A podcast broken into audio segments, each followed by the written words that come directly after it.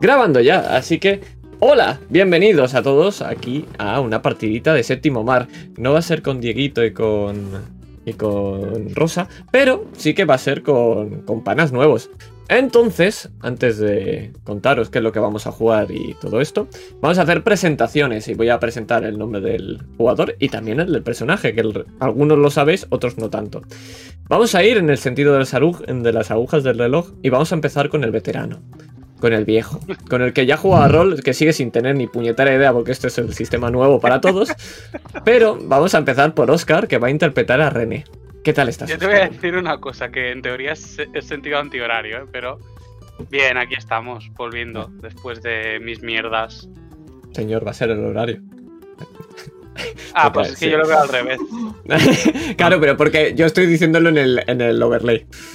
Es que, Pues es que tú, tú no eres streamer de éxito y claro, es normal. eh, No soy cuesta a veces. de éxito, no. cu- cuesta a veces. Claro, claro. Te dedicas a hacer medicina y estas cosas que Hacer hacen mierda, cual- sí. No, bueno, después de, después de casi un año ya hace, ¿no? Sí, de Icewind pues- Dale hizo un año, me, lo- me lo, recond- me lo recordó Nesrin eh, justo cuando hizo el año. Es decir, ya vamos un año y Pues meses. mira. Pues claro, después de pasarme nueve meses encerrado en casa, nada propio de un jugador de rol. eh, Aquí pues- vuelves a estar encerrado en tu pues casa, pero a estar ahora. encerrado en mi casa, pero ahora por otras cosas. Maravilloso. Así que a pasarlo bien. Por supuesto. Y estrenándose en el mundo del rol, vamos a seguir ahora sin sentido horario. Vamos a conocer y a preguntarle qué tal está a Arnau, que va a interpretar a Maximiliano Lafuente o Max. ¿Qué tal? ¿Cómo estás? Buenas aquí con muchas ganas, joder. Y muy animado. Guay, me alegra mucho. No se nota quién es el castellano de todos, ¿verdad que no? Eh, Para nada. para nada. Vamos a seguir la ruleta ah, para presentar a mi queridísimo y guapetón Rouget, que va a interpretar a Orn. ¿Qué tal estás hoy? ¿Qué tal? Qué bien. voz más melosa. Estoy más aquí bonita. a la expectativa a ver qué me, pa- me llevan esos eh, páramos. Qué bonito, qué, ro- qué- qué retórica, qué prosa. Gracias. Eh, A ver, todo va- a ver. vale. Con la prosa, ¿eh? No, no, no, lo que hay. Nuestro amor no lo vas a poder impedir, Oscar. Lo siento. No, no, sí, ya, sabes, ya, ya lo verás. Pero, por último y no menos importante, por supuestísimo, vamos a presentar a Albert, quien va a interpretar a Aurelio el perro. ¿Qué tal? ¿Cómo estás? Bien, muy bien. Aquí vamos a divertirnos, espero. Y a pasarnos lo mejor que podamos. Por supuesto. Entonces, voy a contaros un poquito qué vamos a jugar. Esto también va a ser nuevo para los jugadores. Y voy a comentar un par de cositas. Lo primero es que tenemos a tres jugadores no- novicios. Y me gusta mucho jugar con jugadores novicios. Porque los viejunos están ya pesados. O sea, ya se saben cómo va todo. Ya y ya no. Los novicios son más creativos. Es como los niños o los borrachos. Es decir, estas cosas que son como más puros. Pues esto es lo mismo. Me apetece mucho, me hace mucha ilusión además que, que todos son amigos y siempre, pues, un- meter a gente en el rol, pues siempre estas cosas son buenas. Esto es como la droga, soy el camello del rol.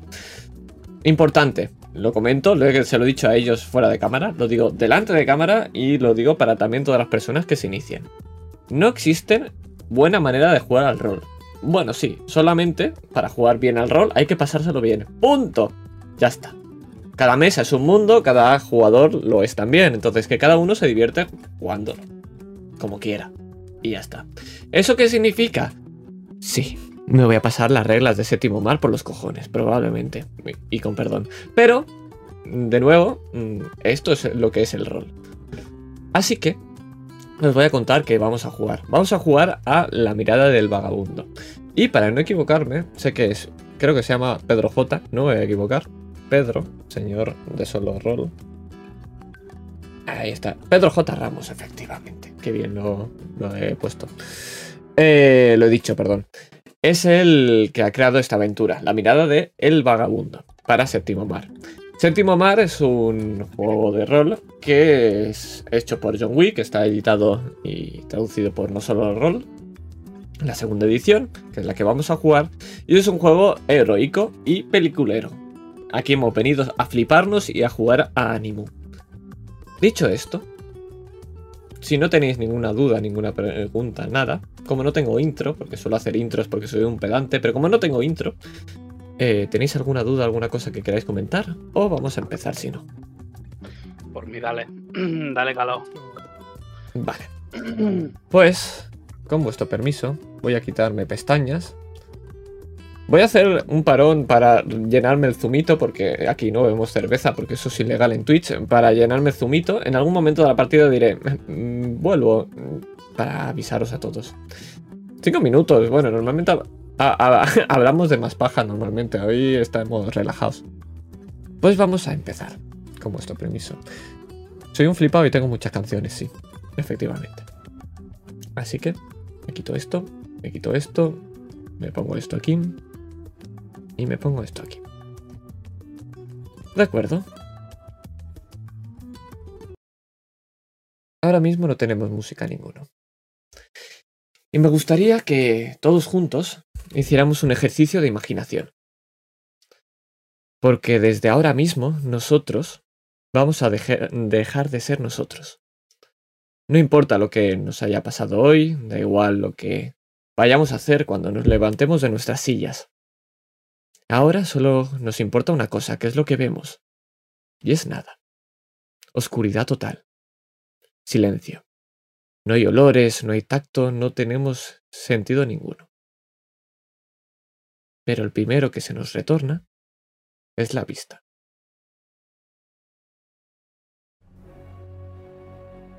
Y casi como si fuéramos dioses, casi como si fuéramos el propio dios Zeus, vemos el continente que lleva nuestro nombre. El continente de Cea.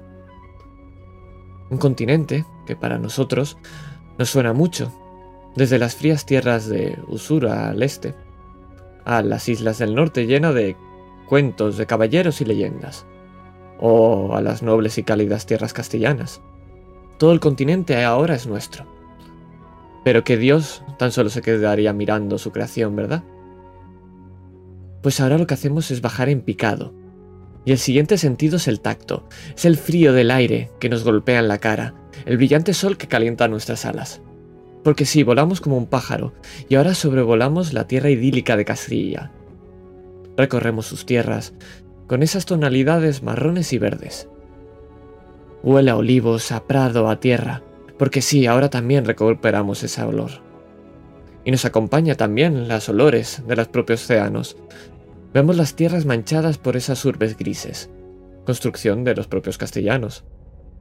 Pueblos, aldeas, ciudades, y ellos mismos son pequeñas hormigas. Todos y cada uno con sus propias vidas, con sus propios problemas y sus propios objetivos. Y los seguimos. Los seguimos poco a poco. A un grupo, sí, esos que vemos, esos que parecen que están organizados y que marchan hacia el norte. Pero también vemos que esas hormigas están armadas. Armaduras plateadas.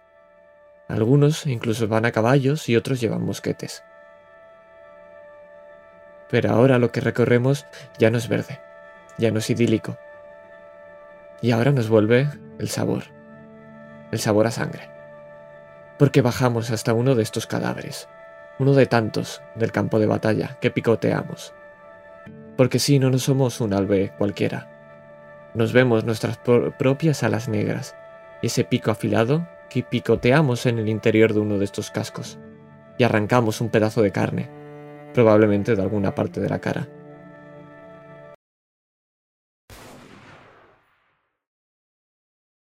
Y este es el último sentido que se nos retorna. Y con él, todo vuelve a ser negro. Volvemos a ser nada.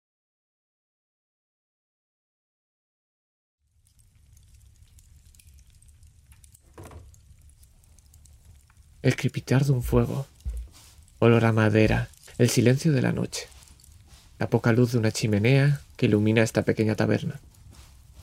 Parece que está prácticamente vacía. El tabernero está medio durmiéndose en la barra, luchando por mantenerse en pie.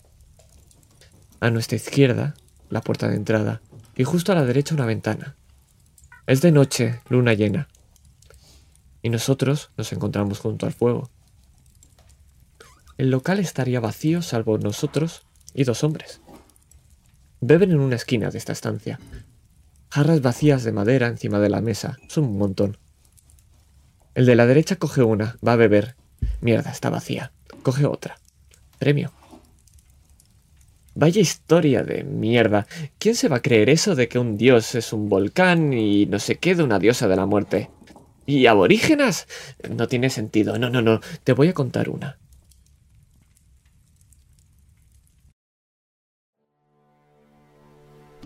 Bodache.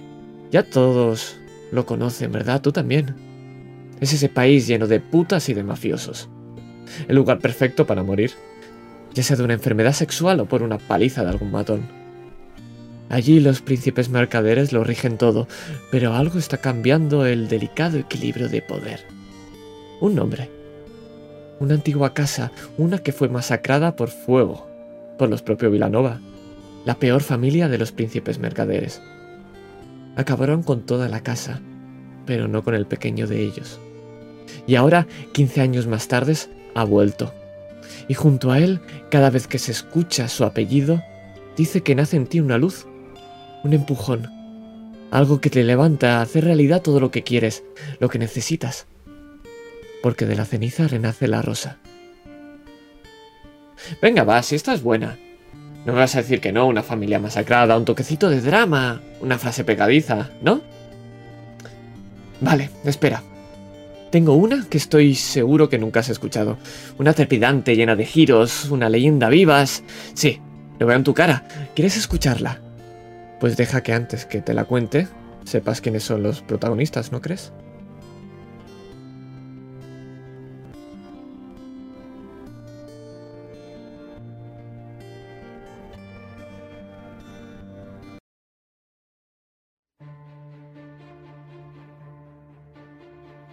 Un caballo galopa.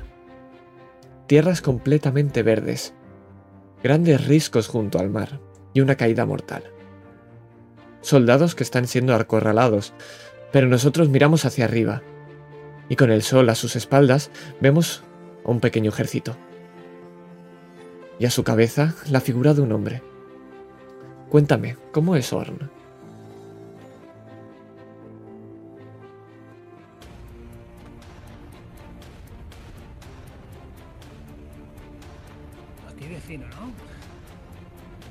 Exacto, ¿cómo, es ¿cómo lo vemos? ¿Cómo es físicamente? Orn es una persona que tiene la tez clara. Tiene rasgos faciales marcados aquí en la mandíbula. De la delgadez. De la usurpación de los nobles contra su casa. Tiene una barba negra con una larga trenza aquí, de color platino. Con una colita a los samurái y rapado por los laterales. Es un capitán de un ejército de renegados, de bandidos, perseguidos para la realeza. Pero de día se hace pasar por un pescador. Negocio familiar.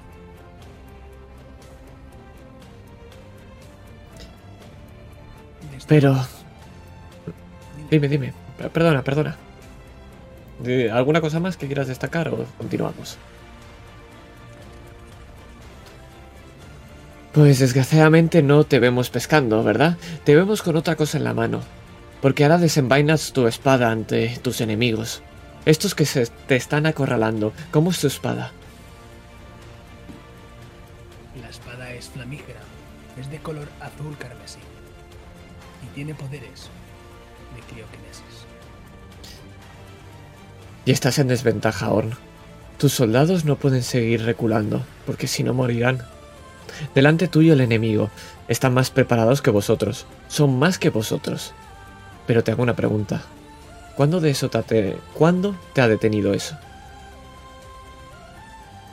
No creo que haya nada imposible en el mundo capaz de detener mis ansias. Primera andanada de flechas, las ves. Van directos a vosotros. ¿Qué haces? Pongo el puño en el tierra y elevo una muralla de hielo para que corte esas armas. Y vemos justo como esa muralla sube hacia arriba justo antes de que vayan a atacar las flechas. Tus soldados se cubren con el escudo esperando a morir, pero tú, como siempre, salvas el día. Y vemos como esa muralla empieza a deshacerse y empiezas a avanzar, cargando junto a tus soldados, en primera fila por supuesto. Y vamos a ver justo cómo van a chocar los dos ejércitos. ¿Tienes algún mensaje para tus soldados? Hay días que se puede morir. Pero recordad que hoy no es ese día. Sed despiadados. El suelo tiembla. Bajo el ardiente sol castellano, en una fortaleza, dos mercenarios se sobresaltan. ¿Cómo puede ser que el ejército del rey los haya localizado tan rápido? Nah, tiene que ser un simple temblor. El suelo vuelve a temblar, las rocas de la fortaleza se resquebrajan. Los dos soldados se miran asustados. ¿Quizás un gigante? ¿Qué es lo que es tan fuerte para estar haciendo vibrar una fortaleza entera? Otro temblor ahora, pero parece justo de debajo. Los dos se miran, la cara la tienen blanca. Y a unos metros, justo por debajo, vemos una figura. Una de un solo hombre. ¿A quién vemos, Max?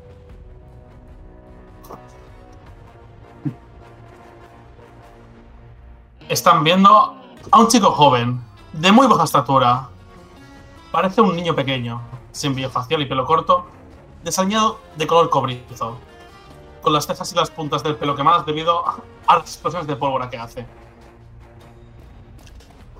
Eh, Lleva unos, unos anteojos para protegerse la vista, en caso de que algo le pete muy cerca. Tienes una misión. Eh, dime, dime, perdona, si quieres añadir, sí, sí. No, bueno. Con, una camisa ebolea rasgada y unos pantalones ceñidos, está listo para improvisar cualquier tipo de, de munición para echar abajo lo que sea, castillo o una nave. Tienes una misión. Y es estas de las que a ti te gustan. Nadie cree que puedas reducir a escombros una fortaleza y menos entera. ¿Y no son risas los que escuchas de arriba de esos soldados? Pero por supuesto, no te preocupa, ¿verdad?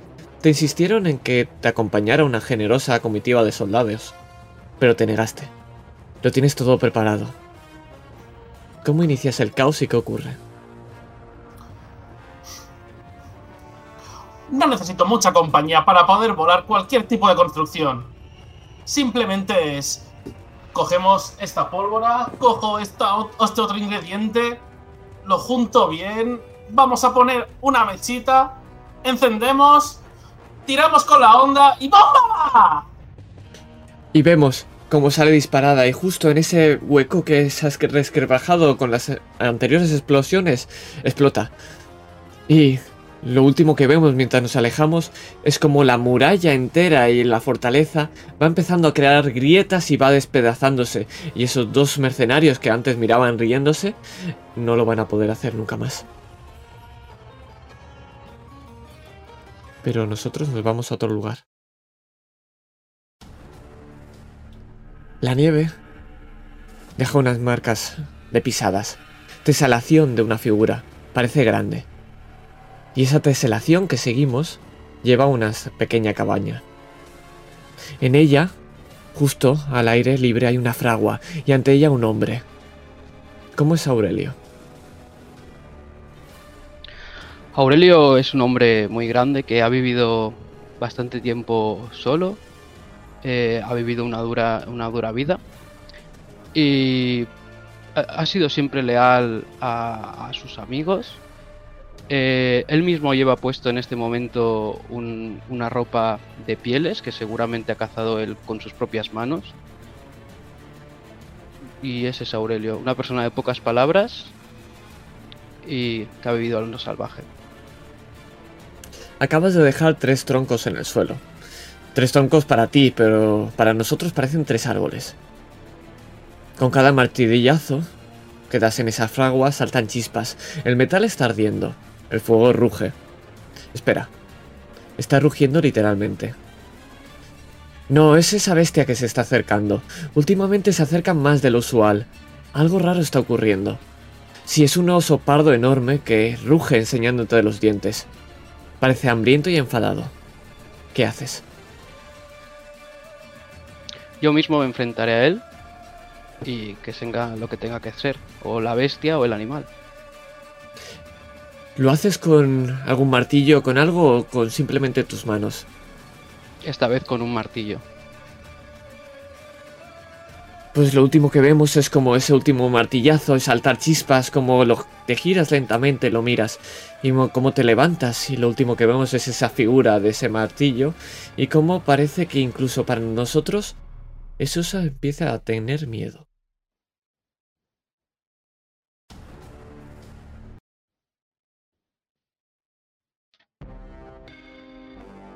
Las calles están aborrotadas de gente.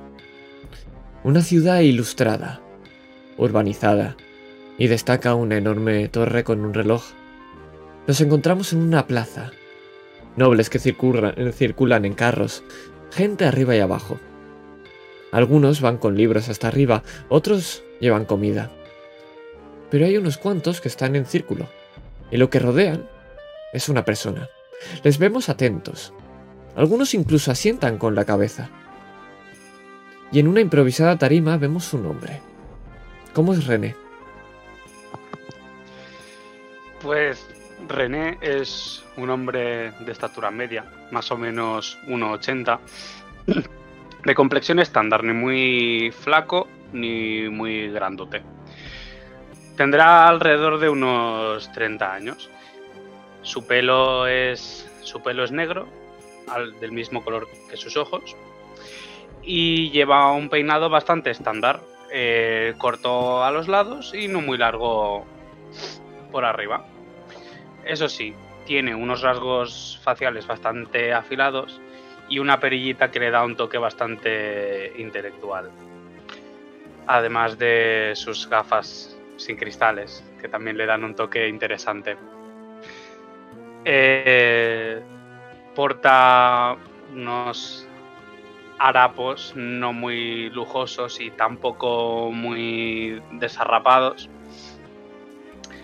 y un libro en su mano. ¿Qué es lo que estás haciendo, René, delante de toda esta gente? Cuéntanos. Estoy transmitiendo los conocimientos sobre el mundo. Estoy hablando de la verdad, la verdad absoluta que todo el mundo necesita y debe conocer. Un hombre viejo, anciano, calvo, completamente, barba blanca, da un paso hacia adelante, lo ves cabreado. ¿Pero qué es eso de tu verdad? No, no, no, no. Lo siento, René, pero usted no tiene razón en eso. Porque acaso alguien tiene razón, ¿acaso algo importa la razón? La única verdad que debe de tener usted clara es que ninguno de nosotros, absolutamente ninguno, sabe absolutamente nada. Como decía el gran maestro Sócrates. Pero entonces, si ninguno de nosotros sabe nada, ¿cómo podemos asegurar que lo que estamos diciendo es correcto? porque parte de la verdad surge de nosotros mismos. El hombre es esclavo de su propio corazón y de sus propias sensaciones. Entonces, ¿no es eso, acaso, cierto en sí mismo? Aquello que sentimos es aquello que transmitimos. ¿Hay algo más verdadero que eso? Y la gente de alrededor empieza a sentir vemos como el hombre, calvo, con estas barbas blancas, anciano, empieza a negar con la cabeza, a mirar a los lados. Estáis locos. Este tío es imbécil. Y se larga. Pero el resto sigue mirándote. Y tú sigues con el pecho altivo. Y por supuesto siguiendo tu discurso. Y con esto queda demostrado que el que nos tilde de locos solamente está resaltando su propia ignorancia.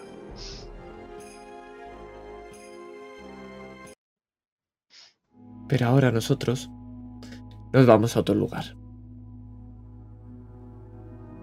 Porque en este lugar no solamente es espacio, sino también es temporal. Porque ahora... Max, el... El señor de los explosivos. Orn, el capitán de este ejército de rebeldes. Aurelio. El señor de las nieves, herrero. Y René, el filósofo que... Bueno, quizá no sabemos si es tan verdadero lo que dice. En algún punto están juntos. No nos va a importar cuándo fue. Solo sabemos que han vivido cosas juntos y que siguen vivos y unidos. Y ahora, junto a ellos, nos vamos a ver en un lugar que nos suena. Es un lugar muy cercano a la sangre y a la muerte. La frontera entre Castilla y Montaigne. No sabemos cómo siquiera habéis logrado atravesarla, cómo habéis pasado ese río y cómo habéis pasado esa batalla. Y todavía menos sabemos los motivos que os llevan a este lugar. Quizás que la guerra siempre necesita héroes. ¿No creéis? Pero ahora nos estamos dirigiendo a las puertas de Boucher. Boucher es una ciudad pequeña, y si vais al rol 20 podéis verla marcada con una redondita roja. Tiene influencias castellanas, como su nombre que proviene de su equivalente barcino. Y es que claro, es natural. Al estar tan cerca de su frontera siempre hay un intercambio cultural. Siempre lo hay, hasta que empieza la guerra. Está anocheciendo. Y las puertas van a empezar a cerrarse. Veis como hay soldados que están parados. Y van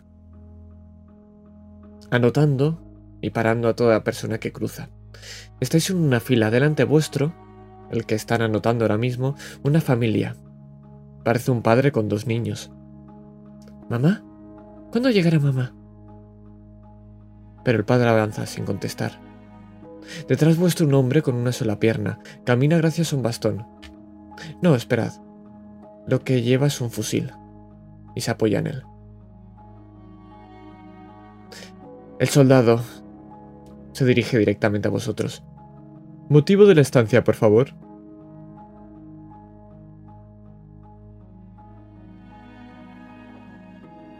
Adelante, no tengo todo el día. Simplemente estamos de paso. ¿En, en mitad de la guerra? Nos pilla de camino. Eh, simplemente estamos avanzando hacia adelante. Comerciantes, ah, si no, no puedo dejaros pasar. Un motivo tenéis que tener, si no, os largáis por donde habéis venido. Nos dedicamos a la pesca. No hay problema, llevo aquí el carruaje. Mira por encima de tu hombro. A la pesca, dice. Vale, pescadores. ¿Y el niño? ¿También es pescador? El niño. ¿O simplemente... El niño es mi hermano pequeño. Hermano pequeño. Vale, ¿y los otros dos qué son? Ja- Trabajadores de la familia, no hay más. Pescaderos. De acuerdo, firmad aquí con vuestros nombres, por favor. Y os entrega la lista a cada uno de vosotros. Os pregunto, ¿firmáis con vuestro nombre?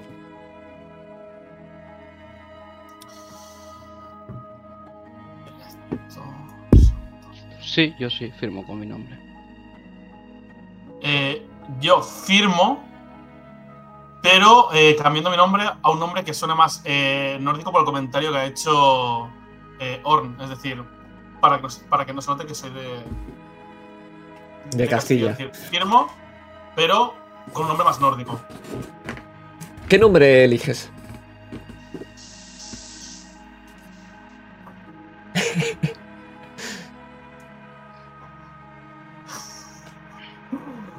Invéntatelo, adelante.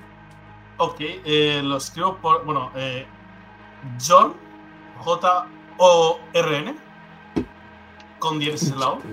Jorn. Siempre poner diéresis funciona para hacer algo nórdico. De acuerdo. Pues vemos cómo firmáis y empezáis a avanzar dentro de esta ciudad. Esta es una ciudad típica de Montaigne, de, sí, de Montaigne, perdón. Una urbe bastante ilustrada. Podemos ver como no es una simple aldea. Es más, es la primera ciudad que importante que, os que, encontréis justo al cruzar la frontera. Y poco a poco las puertas se van cerrando detrás de vosotros. Nadie tiene permitido entrar o salir de noche, como el resto de ciudades, pero aquí es importante, porque por supuesto, estáis en guerra, o está en guerra. Y ahora imagino que os dirigiréis a algún lugar para descansar, pero mi pregunta es, ¿habláis de algo durante entonces? ¿Es este es un momento para que habléis vosotros de vuestras mierdas? Si queréis aprovechar esta escena, adelante, toda vuestra. Lo que me faltaba. Que me pidan el nombre a mí, que nací en esta tierra. En fin. Supongo que es parte de ser un incomprendido. Nos acabamos de conocer todos. Pero creo que podemos formar un buen equipo. Vayamos a una y vayámonos conociendo a ver qué tal. Chicos, yo intentaría pasar desapercibidos en este pueblo.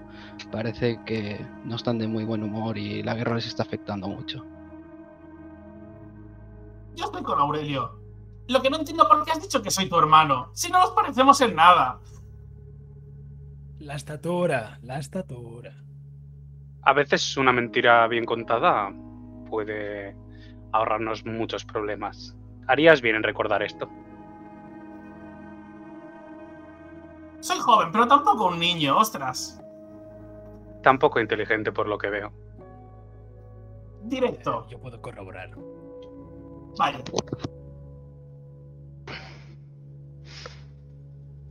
En fin, la guerra. Qué pérdida de tiempo. Qué pérdida de intelecto.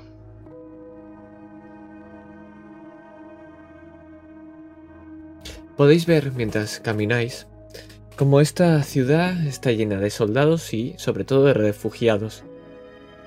La mayoría son de Montaigne, pero podéis ver algunos de otros lugares. Tienen tiendas en las plazas para colocar a toda la gente donde no tiene vivienda. Normalmente alguna gente hospeda a reclusos, a soldados que no pueden volver a... Bueno, a la batalla, por su condición. Pero... ¿Escucháis algo? Sí, del callejón que hay a la izquierda. Es sonido de dolor. Ah. Ah. ¿Qué hacéis?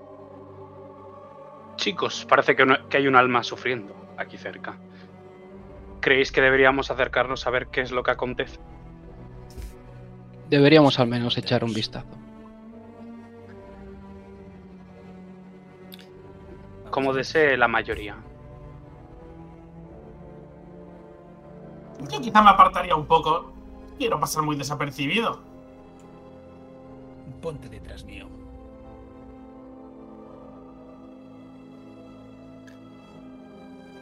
Os acercáis a este callejón. Es un callejón es- estrecho. Podéis ver que está justo al lado de... Parece una tienda de telas, porque está lleno de cajas y telas que van a tirar. Se amontonan.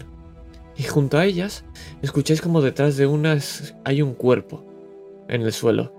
Y de ahí sale el sonido. Ah, ah. Se mueve.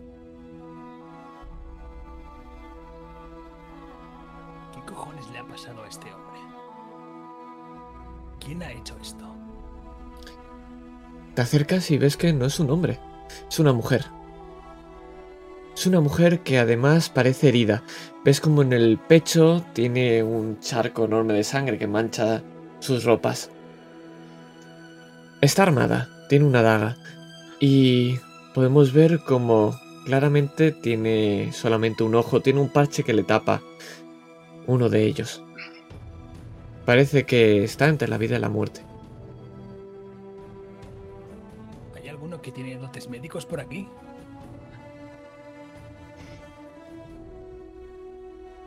Aguardad. Creo que Didi, no te preocupes. Ah, habla tú, habla tú. En fin, lo que intentaba decir es que, bueno, dentro de algunos. Dentro de algunos libros que leí, encontré algo, algunas líneas dedicadas a los primeros auxilios. Podría intentar hacer algo si queréis. René, aparte de leer libros, ¿has hecho algo más en tu vida? ¿Algo práctico? Yo intentaría pasar desapercibido. No nos incumbe en nada esto. Yo creo que puedo echar un cable. Si, si algo sé, es, es en alquimia. Quizá puedo crear algún ungüento o algo y echarle un cable. Asegúrate de que no sea explosivo, por favor. Se intentará. En cuanto a tu osadía, Aurelio, no todo en esta vida consiste en machacar cosas. A veces los libros conoce- eh, contienen conocimientos que no se pueden adquirir de forma práctica. Y eso no los hace menos válidos, el hecho de estar escritos sobre el papel.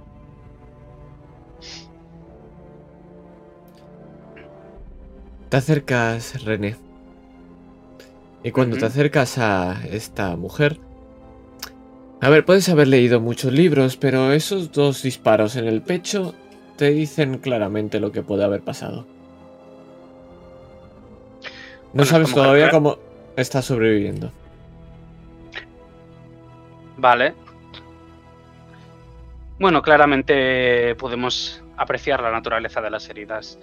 Y por la localización, yo diría que poca cosa podemos hacer. No creo que un ungüento mágico, explosivo o no, nos vaya a ayudar. Se sigue moviendo, reacciona. Cuando te has acercado te intenta apartar, está asustada. Balbucea. Cálmese, cálmese. Em, por- una pregunta, ¿tiene algo que no le permita hablar bien? Pues porque así balbucea, pero igual borbotea sangre o algo. Para nada, simplemente la ves que le duele muchísimo. Quizá es el dolor lo que le impide hablar. O las fuerzas. Permíteme que, que. René, permíteme que con. que le hiele un poco para aturar la hemorragia, a ver qué nos puede contar. Que la hieles. Señora, ¿está bien? Sí. Bueno, es para un poco la hemorragia. Sabes que el hielo frena un poco, ¿no? ¿O no lo has leído en tus libros, René? Bueno, claramente esto dista de una inflamación. Pero bueno, no creo que podamos hacer Bien. mucha cosa. En todo caso, eh, Max, ¿conoces algún tipo de brebaje que palie el dolor? No creo que sea la sangre lo que la eh, su sangrado lo que la impida hablar.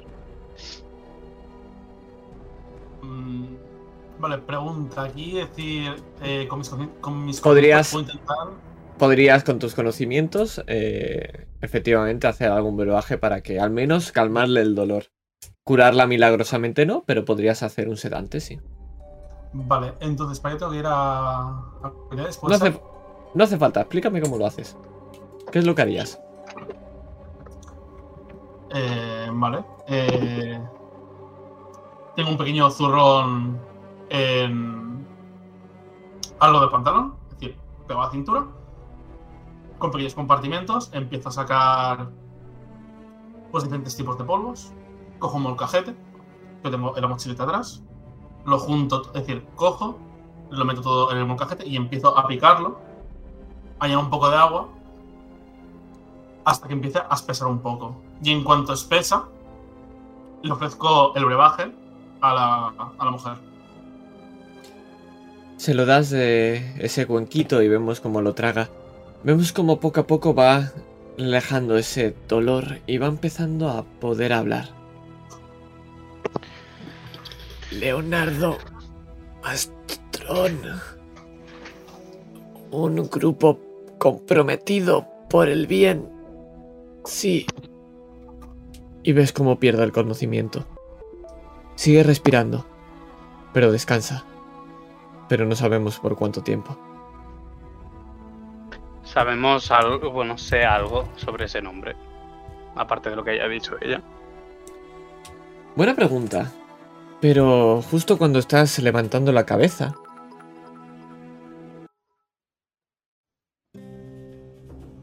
Puedes ver como unos guardias aparecen por el callejón. Esos guardias son seis. Y veis como se os quedan mirando. Os miran.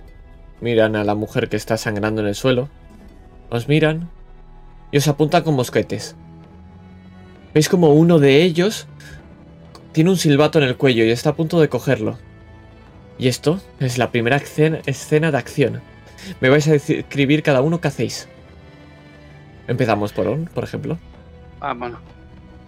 Orn, ¿qué haces? Me gustaría saber si es posible congelarle la mano ¿A quién quieres congelarle la mano? A la persona que tiene el silbido entre ellas.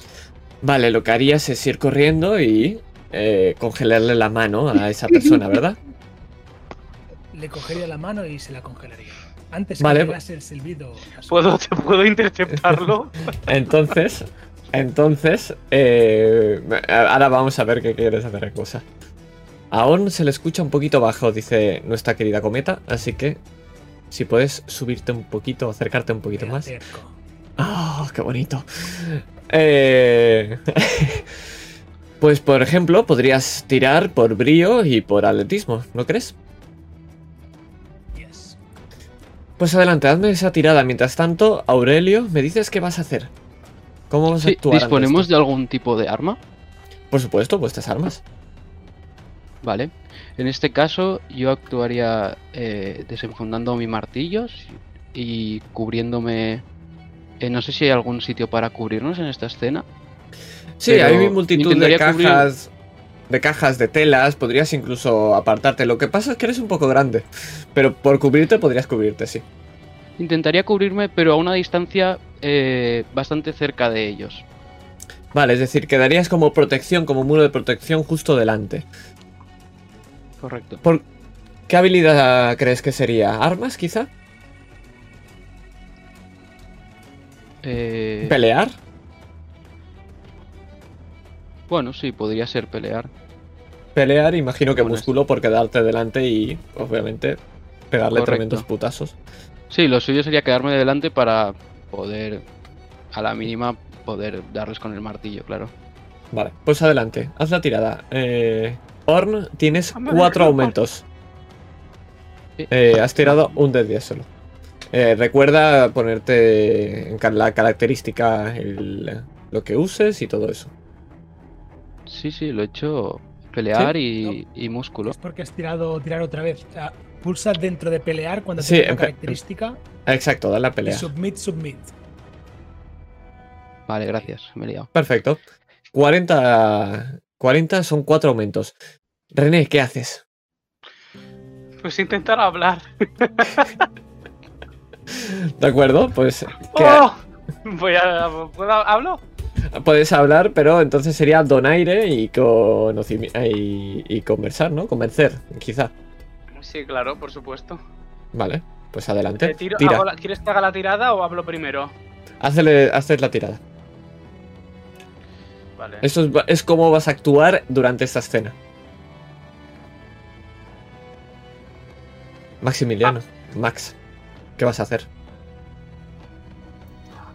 Eh, vale, yo eh, me escondo y empiezo a preparar eh, planes alternativos para una huida. Por ejemplo, empiezo a, a sacar del el zurrón pequeña- em, pequeñas piedrecitas que al lanzarse con la onda pueden hacer una pequeña cortina de humo para poder escapar en caso de que sea necesario. Vale, ¿qué habilidad crees que sería? Eh, ostras, habilidad. Eh, Imagino que tácticas. con- quizá conocimiento, quizá tácticas de guerra. Sí. Vamos a darle con conocimiento e ingenio. Entonces. eh, Dale caña.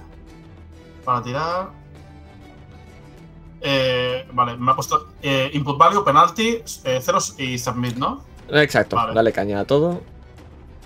Vale, espera a ver. Vale. 29. Estos serían dos aumentos. Vale. ¿De acuerdo? Entonces, tenemos aumentos. Serían dos aumentos de Max, tres de René, cuatro de Aurelio y cuatro de Orn. Como 48 es un poquito más alto, vamos a iniciar primero con Orn. Entonces, puedes acercarte a ello. Te puedo permitir congelar la mano a cambio de un aumento. ¿Te parece bien? Vamos a ello. Pues descríbeme exactamente qué haces y cómo le arrebatas ese silbado o le impides usar ese silbado. Me acerco lentamente, rápidamente, extravagantemente hacia su mano, la cual, sin darse cuenta, se la toco y se congela. Le digo, señor, no se ponga usted nervioso. Vamos a hablar. Claro, con una mano congelada no verá que es algo normal, pero vamos a hablar. Vemos cómo se le congela la mano y empieza a asustarse porque, por supuesto, empieza a sentir un quemazón en la mano horrible. Aurelio, te toca. ¿Qué haces? Ves que Orne está justo al lado y veis como los soldados que hay detrás son, recordemos, seis. Sacan una especie de floretes y apuntan a Orne. ¿Qué haces? Me abalanzo sobre Orn para poder. eh, bueno, que, que no le puedan apuntar. Y, y bueno, que, se, que nos quedemos un poco cubiertos. Vale, eso es un aumento. Gastarías un aumento para apartarlo y que no dirigieran sus ataques todos a Orn. ¿Te parece correcto? Sí. Adelante. ¿Cómo lo haces? ¿Qué es lo que haces? Descríbemelo. Pues salgo corriendo desde mi escondite en el que estoy. Aunque no soy muy veloz por lo grande que soy, pero consigo llegar hasta él antes de que nos apunten. Y, y bueno, lo he visto bastante fuerte para quedarnos cubiertos por unas pequeñas cajas que hay por ahí. Justo a tiempo porque escuchas los disparos. Son dos, dos mosqueteros justo detrás. Justo impactan en la madera de la caja y explota completamente. Eso es lo que ves, René. ¿Qué haces?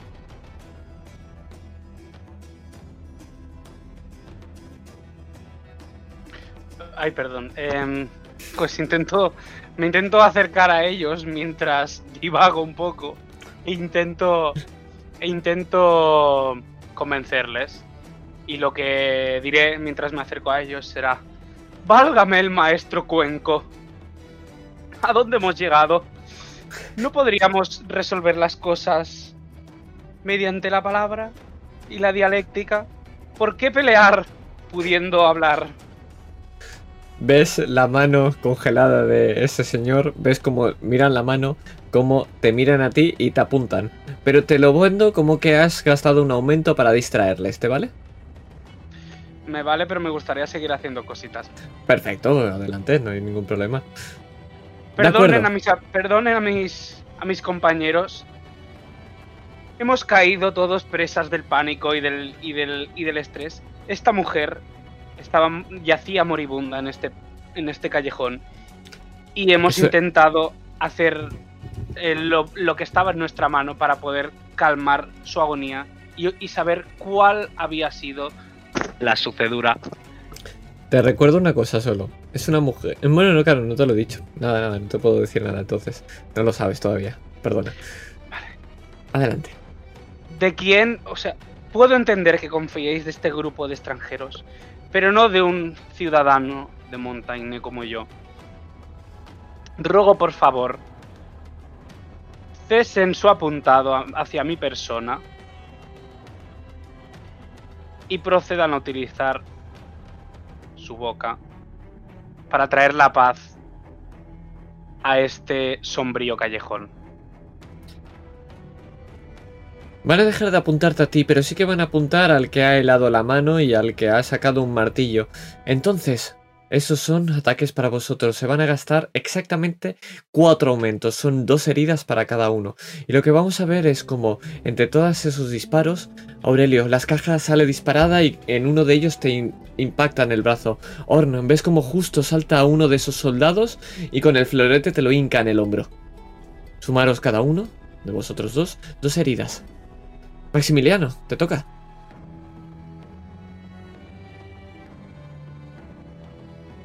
Estás muteado.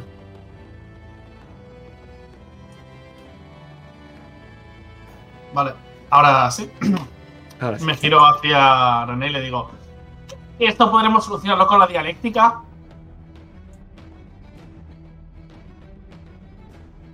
Te estoy preguntando.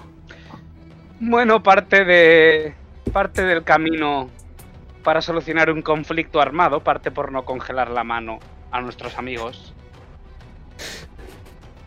Ya, pero, no- pero una vez empiezas, ya no hay stop. Eh, saco una onda eh, con las bombas de humo que he preparado. Una pregunta.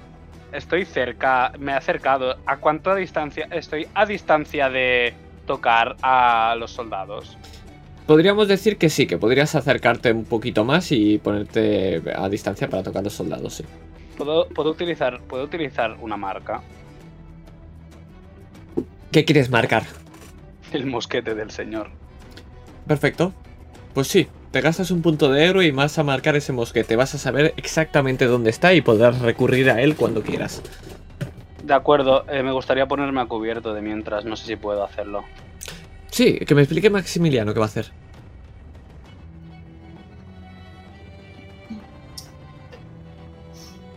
Eh, Max cree que esto no se puede solucionar así por las buenas con la dialéctica. Eh, prepara la, la onda con, con una bomba de humo para intentar pues que los enemigos pierdan un poco la visión sobre nosotros. Y bueno, ¿tengo que tirar algo? No, no hace falta, eso es un aumento. Y lo que podemos Ah. ver es como esas bolitas empiezan a rodar y hacen pa y explotan y cuando explotan empiezan a sacar humo y hace pa pa pa pa pa pa pa y empieza a sacar tanto humo que empezáis a perderlos tanto vosotros de vista a ellos como ellos a vosotros. Empiezas a escuchar los mosquetes como disparan a la nada y recargan y vuelven a disparar a la nada. Ha creado Max una oportunidad por un aumento cada uno de vosotros, podéis salir de ahí. Ahora bien, ¿qué vais a hacer con esa mujer moribunda? ¿Nos la podemos llevar? Por supuesto, el que se la lleve va a gastar un aumento más. ¿Alguien tiene dos aumentos para gastar?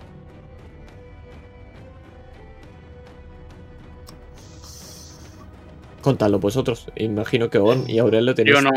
dos. Sí, Aurel. Aurel tenía. Bueno, a mí nunca me ha interesado la mujer, así que yo no quiero gastar mi aumento para llevarme a la mujer.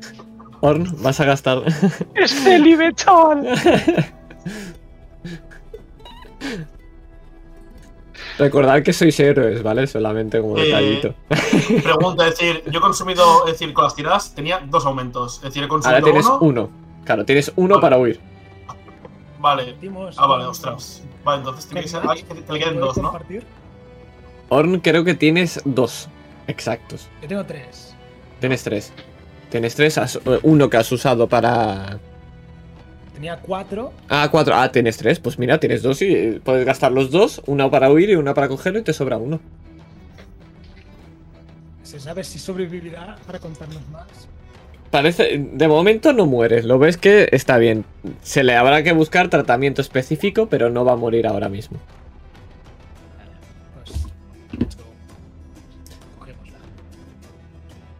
Pues. esto, lo vemos todo como acción conjunta. Podemos ver como entre todo ese humo empezáis a correr. Orn rápidamente la coges, la cargas. ¿Cómo cargas a esta mujer? ¿La llevas al hombro? ¿La tratas con cuidado? Intento tratar con el máximo cuidado y la pongo sobre el hombro. Y con la máxima precaución me abalanzo a ir con los compañeros. De, de golpe y porrazo, cuando empiezas a hablar y tocas ese mosquete y empiezas a saltar a cubierto con tantos disparos, ves que tus compañeros están corriendo. Los sigues alborotado, corriendo detrás de ellos, y los vamos a perder. Y lo, lo último que vamos a ver nosotros no es a vosotros, sino es como ese humo se disipa y cómo esos soldados están apuntados a todos los lados. Se miran entre ellos y empiezan a correr cada uno hacia el- donde creen que habéis ido. Pero de momento, estáis a salvo.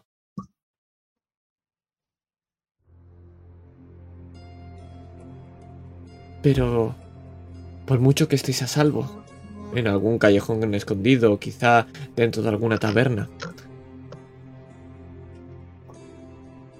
Esa mujer le quedan pocos, pocas horas de vida, a no ser que se le trate. Habéis escuchado dos cosas. Un nombre.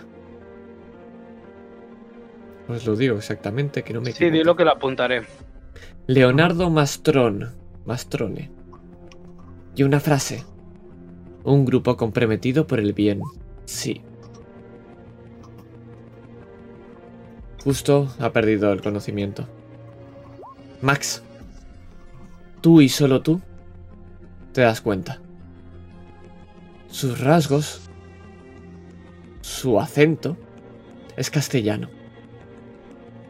Igual que el tuyo que hace una castellana en el otro lado del territorio que es Tanger.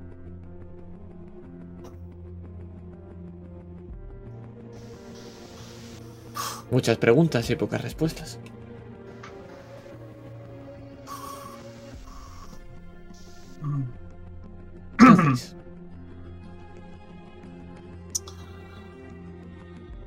Eh, por las ropas, eh, me imagino. Bueno, voy a hacerlo verbalizado. Por las ropas, me imagino que será o la espía de algún noble o alguien que quiere sacar información. Alguien que está de incógnito. Aunque con un parche así, no creo yo que pueda estar mucho de incógnito. Entonces, ¿en qué quedamos? ¿Está o no está de incógnito? Lo he intentado. Pero con estos rasgos se la puede identificar fácilmente. Eh, me gustaría mm, ver si lleva alguna pertenencia. Vamos a ver cómo la observas. Obviamente está malherida. Puede que viva, pero con algo de cuidados y reposo. Si le miras el ojo, por debajo de ese parche puedes ver que no es una herida reciente, hace mucho tiempo que se le extrayó, pero parece con extrema violencia. Obviamente las heridas del pecho sí que son recientes.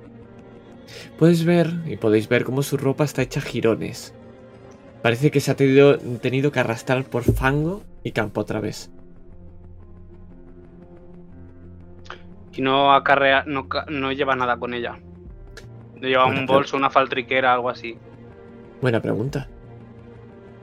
Podéis ver que entre sus pertenencias hay algo. Y es una máscara. Es una máscara que Max reconoces al instante. Porque has escuchado las leyendas de El Vagabundo. Y tú me vas a describir exactamente cómo es esta máscara. Pero las leyendas que has escuchado es las de un héroe que siempre salva a los débiles que siempre va a favor del pobre, del que necesita ayuda. Son leyendas de alguien legendario, que puede hacer cualquier cosa. Y esa es su máscara.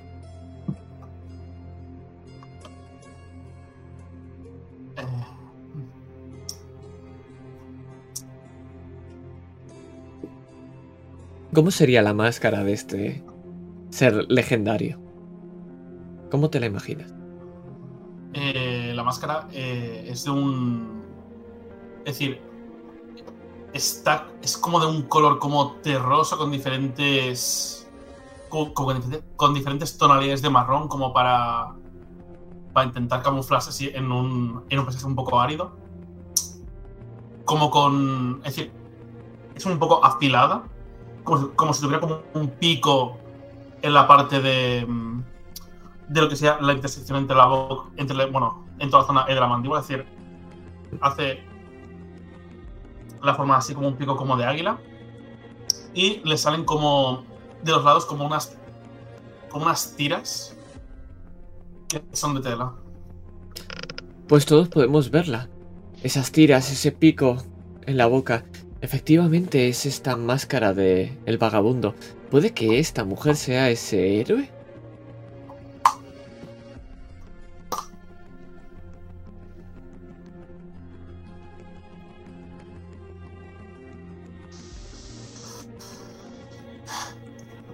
Esta máscara la conozco. ¿Habéis oído hablar del vagabundo? ¿He oído hablar del vagabundo? Quizá la has escuchado en alguno de los libros. Sabes que hay historias, hay leyendas de gente que habla de un hombre con esa misma máscara, un hombre, una mujer, una figura que siempre salva a los débiles, que va en contra de los poderosos que abusan de su poder. Pero no sabías que los castellanos la sabían también. Es posible que haya escuchado habladurías aquí y allá. Pero mm, no sabía que era una leyenda tan extendida. Sí, sí. El vagabundo. Eh, eh, es como una sombra en mis tierras. Es decir, se va a la gente con poder, a, lo- a los déspotas que desprecian a los a la gente sin recursos, a los pobres o a los que no tienen tanto conocimiento y les da su merecido, les quita todo para dárselo a los demás. Conozco, conocía una, una leyenda similar. Se llamaba. eh, e- ese héroe no se llamaba el vagabundo, se llamaba. Roberto. El Roberto. Hood. Roberto el Capuchas. Habladurías, te lo digo yo ya. En mi tierra se llama el vagabundo. En la tuya no sé. Se llamará como queráis, pero esta mujer, por lo que contáis, no tiene pinta de ser ningún vagabundo ni nada. No creo que la hubiesen herido de esta manera, ¿no? Si tan tanta leyenda es. Bueno, heroína o no, no creo que sea inmortal. Ni infalible tampoco. Como dicen algunos eruditos, eh, de polvo estamos hechos y en polvo nos convertiremos, así que ¿Y si lo intentamos despertar? ¿Cómo planeas hacer eso exactamente, Horn? Espero, no es- No sé si- espero que no sea congelándola. De momento desechemos ese recurso. No sé si Max podría ayudar al respeto. He visto que sabe cositas acerca de pociones. Os Creo aviso que- con antelación que esta señora está descansando o si no se muere. Así que ya os digo yo que la opción de despertarla no es una opción viable. Un buen paso para empezar sería sería detener la hemorragia. Como dicen los libros, mm, para conservar la sangre en el organismo, lo más inteligente en un primer momento es detener su salida.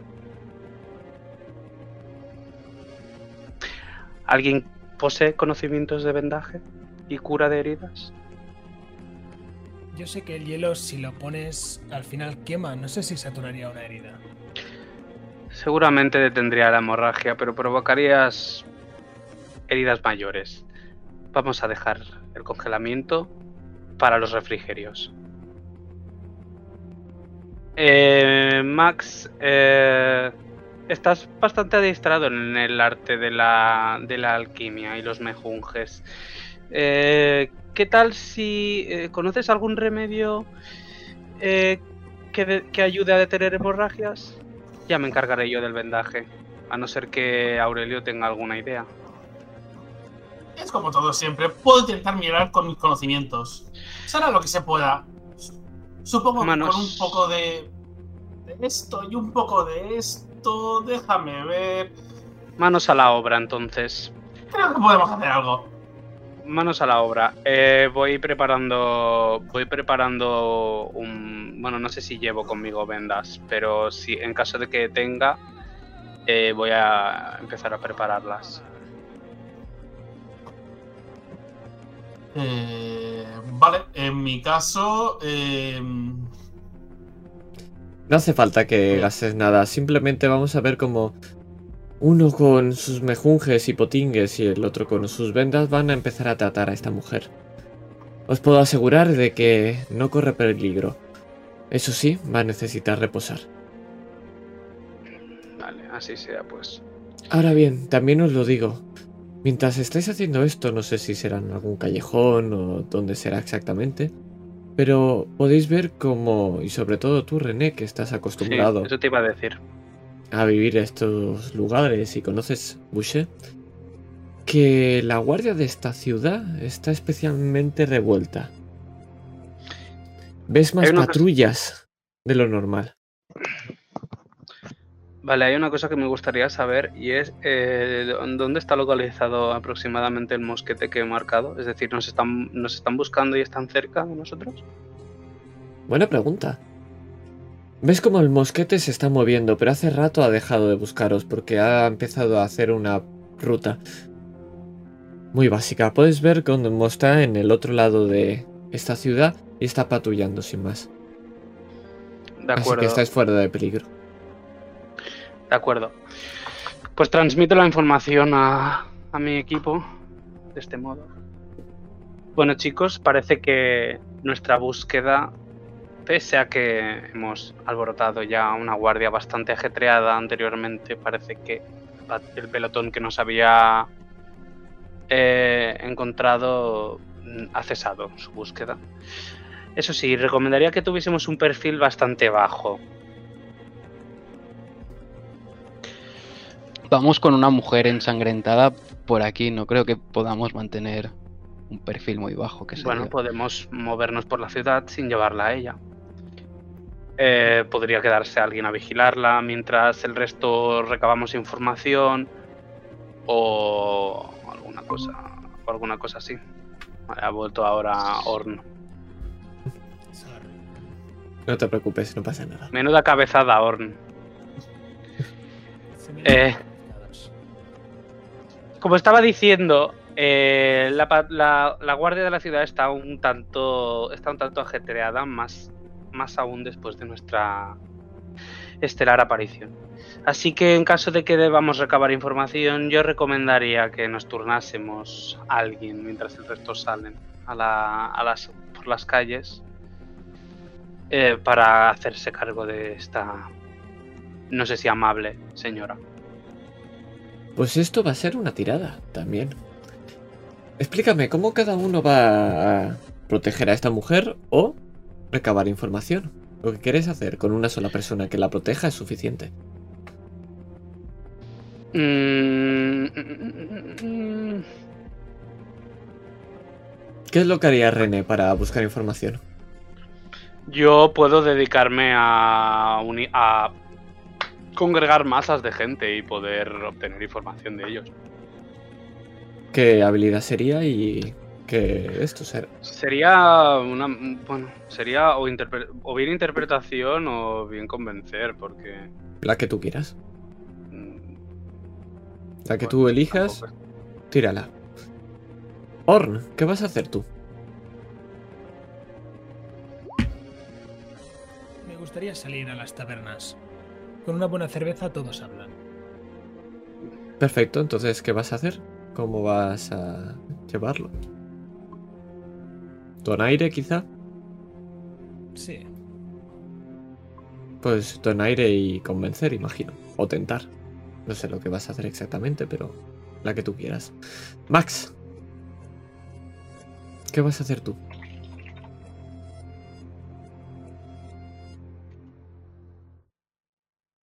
Estás muteado, Max. No te preocupes, es natural. Yes. Yo la verdad no sé si quedarme por aquí cubriendo o si a- aprovechar que soy bastante pequeño y escabullirme por algún sitio a ver si escucho algo. Creo que lo más inteligente sería quizá quedarme. No hay pago suficiente como para poder sacar información. Disculpa, una pregunta. ¿Podría intentar cambiar el convencer con cervezas eh, en intentar recabar información a base de peleas de pulso? También podrías hacerlo perfectamente. Podría ser una taberna y hacer peleas de pulso a ver quién aguanta más. Y sacar información si ganas. Vale. Aurelio, ¿qué vas a hacer tú? Yo creo que me apunto con Orna a ir por tabernas. La verdad, a mí lo de beber me convence bastante. Y lo de los pulsos ya se lo dejo a él. Y lo observaré desde lejos, a ver si esta vez gana. Porque me acuerdo que las últimas veces Orn te costó un poquito con algunos.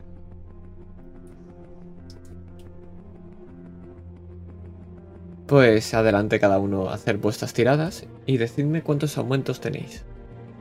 Tengo cuatro. Eh, eh, vale, y yo he propuesto eso de, de, de quedarme vigilante, entonces, ¿qué hago? Si Tú te, quedas a pro- tú te quedas a proteger, así que como la proteges con percepción, con, Vale, sí, con te- percepción. con lo que tú quieras. eh, Vale, yo sí que no tengo claro cuál.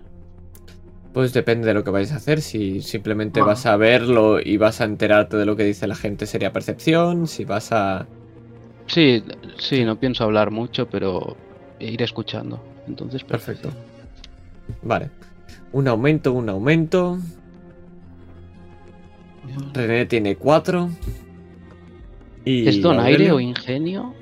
Es que no, no sé cuál sería con. Dep- de- depende de lo que hicieras. Si lo que quieres es escuchar y enterarte a través de. Depende de lo que hagas. Si es de lo que dice la gente, pues quizás sería donaire, sí.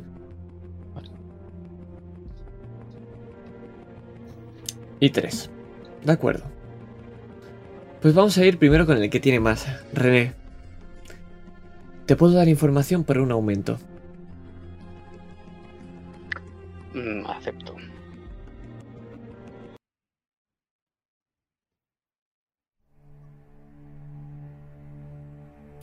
escuchas de la propia gente que el gobernante de esta ciudad se llama Henri de Boucher. Y este noble es el que ha empezado este conflicto con Castilla.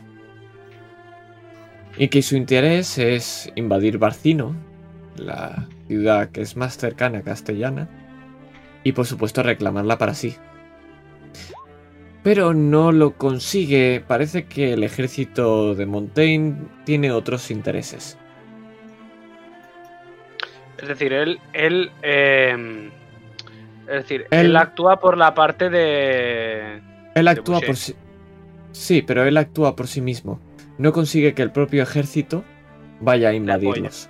Exactamente. O sea que Montaigne no le da el apoyo bélico que necesita, Sí. pero él va a su bola. Exacto. Y es Vale. más, te puedo contar más, pero me tendrás que gastar un aumento. Cuéntame más. Una mujer anciana dice que hay habladurías que hablan de que el propio de Boucher, Henri, ha repetido varias veces al general que dirige al frente de esta guerra, un hombre que se llama Pa- Paul Cardin, que si no atacan Barcino y la ponen bajo su gobierno, se van a incrementar la probabilidad de que la ciudad de Boucher suf- sufra un ataque de comandos castellanos. Es decir, está intentando convencer a el general de que invada de una vez Barcino. Parece que tiene bastante interés en hacerlo. De acuerdo. Maximiliano. Pero estas, estas, Perdona. estas, estas, per- perdón, eh, em, Sí, sí. estas, estas creencias que tiene el gobernador, ¿son fundadas o son fruto de su paranoia?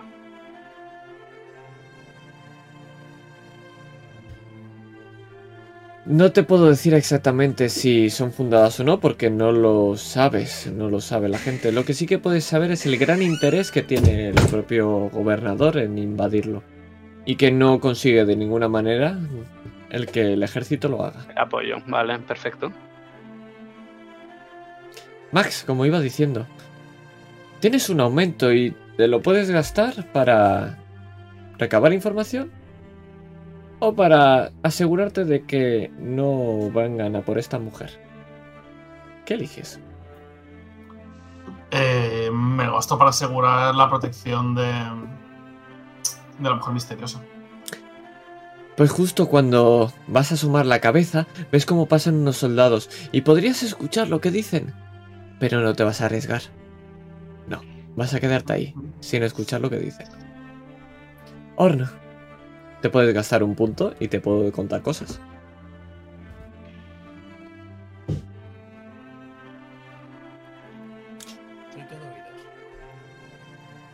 Justo cuando el brazo cae y la mesa empieza a retumbar de los sonidos de la gente, como ese hombre corpulento cae al suelo y abatido se levanta, empiezas a preguntar. Por supuesto te van a hablar contigo, acabas de ganar al que parece que es el campeón aquí. Dicen que... Parece que hay algún prisionero que ha escapado.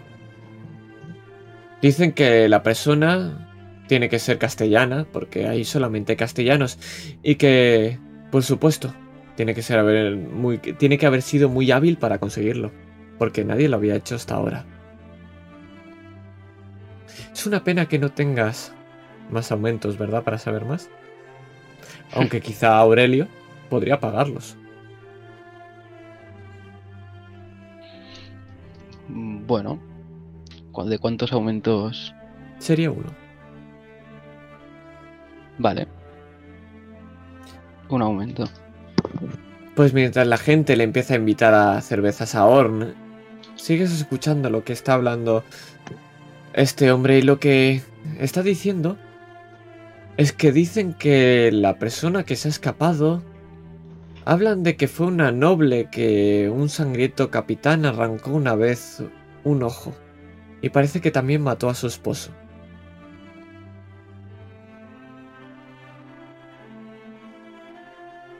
¿Puedo acercarme a la gente que está diciendo eso? Sí, por supuesto, puedes seguir hablando con ellos. Perfecto. ¿Qué le dices? Pues sí. Tien- Mm, Es, es un hombre delgado, lo ves con una cerveza en la mano. Primero de todo, me pido otra cerveza y lo invito. Te sonríe.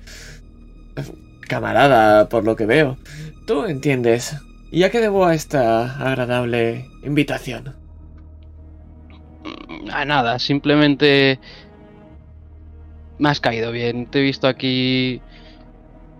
Pareces, pareces un compatriota, la verdad. ¿De dónde eres? Mm, Por supuesto, soy de estas bonitas tierras de Montaigne. Aunque tú tan grande... La verdad no me importa que no seas de aquí. Mm, Me viene bien que me lle- lleve bien contigo. ¿Sí? Exacto, eso, eso pensaba. Eso pensaba. Eh, He oído unos rumores de, de alguien que se ha escapado. ¿Me podrías, no sé, decir algo más? O bueno, a lo mejor te lo tengo que preguntar de otra manera, ¿no?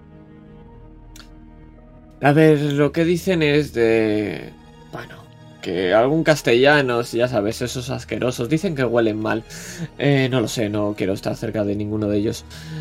Eh, parece que se ha escapado de ese campo de prisioneros.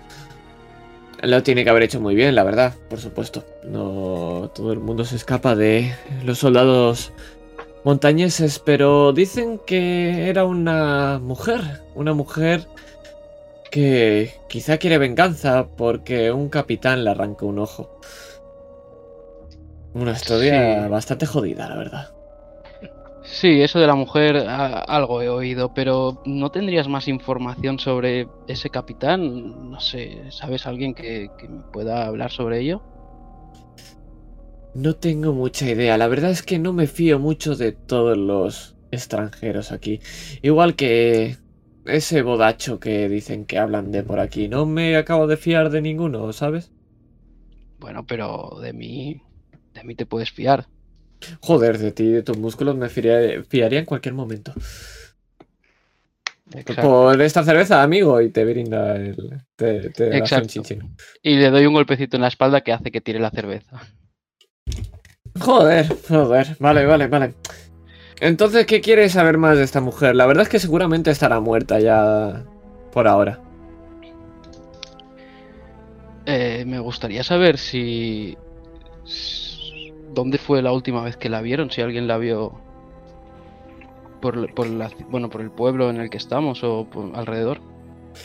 Pues mira, fue cerca del centro del pueblo. Hay un, bastantes casas, bueno, digamos un poquito eh, mendigos. Entonces quizás se querría escapar por ahí. Perfecto, me sirve. Que aproveche esa, esa cerveza si queda algo. Bueno, un culillo. ¿No- ¿Seguro que no te invitas a otra? No, esta vez ya no. Joder, bueno, eh, gracias amigos, gracias. Nada, nada, y recuérdame, ¿eh? Amigos. Ah, amigo, amigo, por supuesto, amigos, sí, sí, sí, sí, amigos, amigos. Se sonríe y además muy forzado. Yo simplemente me voy sin mirarlo. Perfecto. Pues os vais a reunir todos en ese mismo callejón. Podéis compartir vuestras informaciones y mientras yo voy al baño un segundito, porque la cerveza es horrible, esta es vuestra escena. Vale. Vuelvo en un segundo. De acuerdo, compañeros. Eh, no sé qué tal habrán funcionado vuestros métodos, pero en mi caso os cuento un poquito lo que he obtenido de las masas de este ajetreado pueblo. Lo que he descubierto es que básicamente eh, nuestro amigo Ernie, gobernador de, del pueblo de Buche, eh, tiene intenciones bélicas un tanto cuestionables. Y es que quiere. Ha decidido. eh, bueno. Ha decidido básicamente invadir eh, Barcino. Pero. eh, con la mala suerte de que.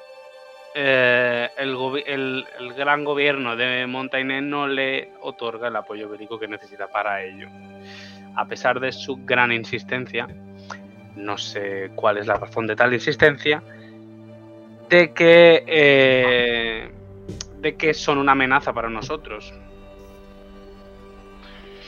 Entonces, bueno, estamos en esta situación un tanto, bueno, vamos a decir, absurda. Yo es que no entiendo de verdad a esta gente que es incapaz de articular palabra y solamente se limitan a disparar, golpear y asesinar.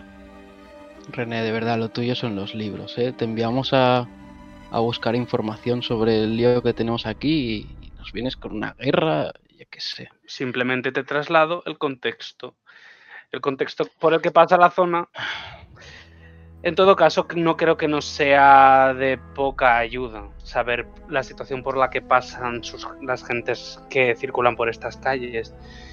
Saber es poder y en este caso, si sabemos cómo se sienten, podemos saber cómo dirigirnos a ellos de una forma que nos resulte favorable.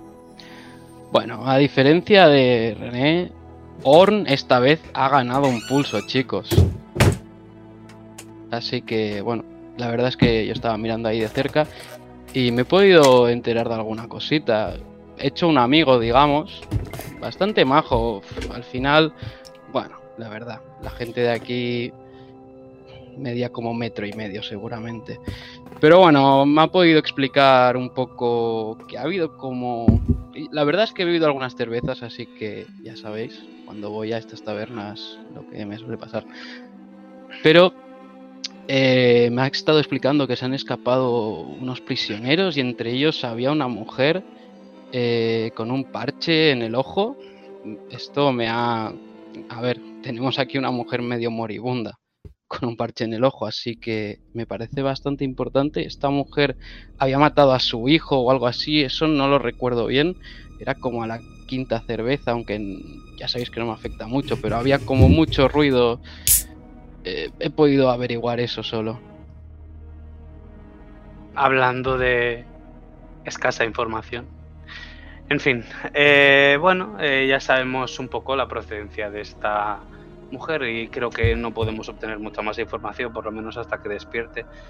Así que está bastante bien. Eh, ¿Qué tal ha ido todo por aquí, Max? Yo la verdad. Tú.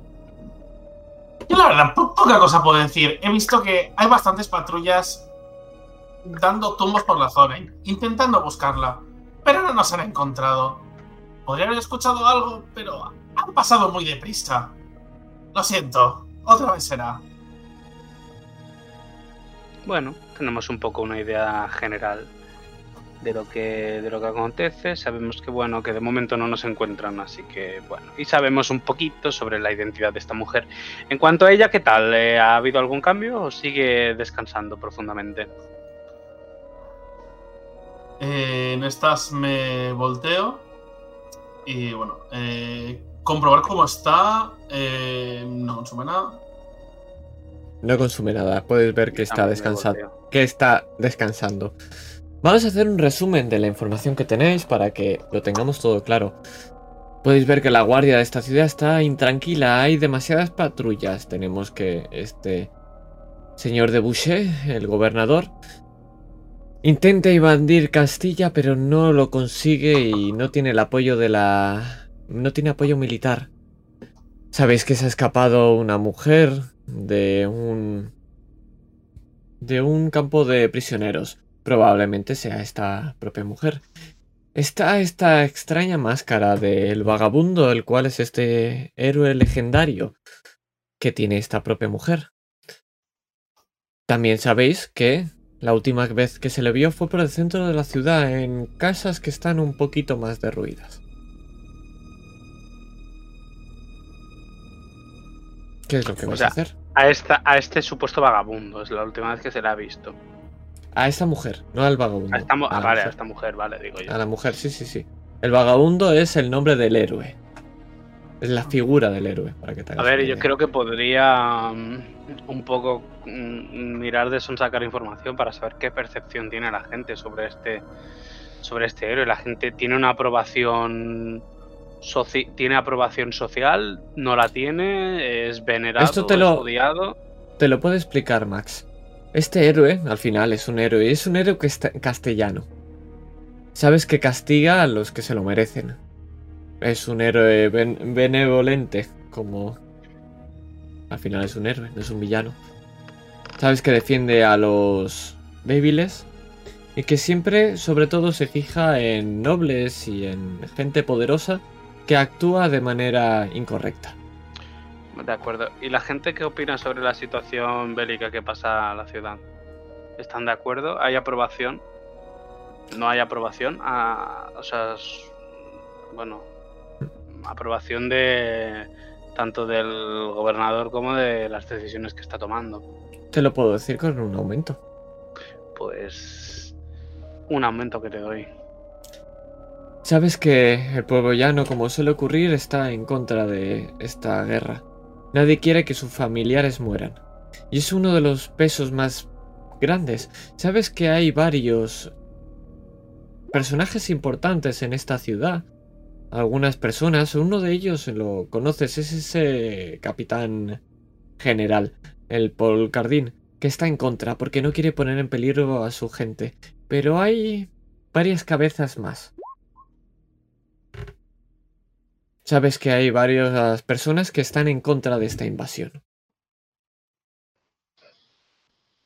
O sea, vale, entonces lo que he entendido es que la gente en general no, porque se están llevando esos de estos, que el capitán no le mola mucho tampoco.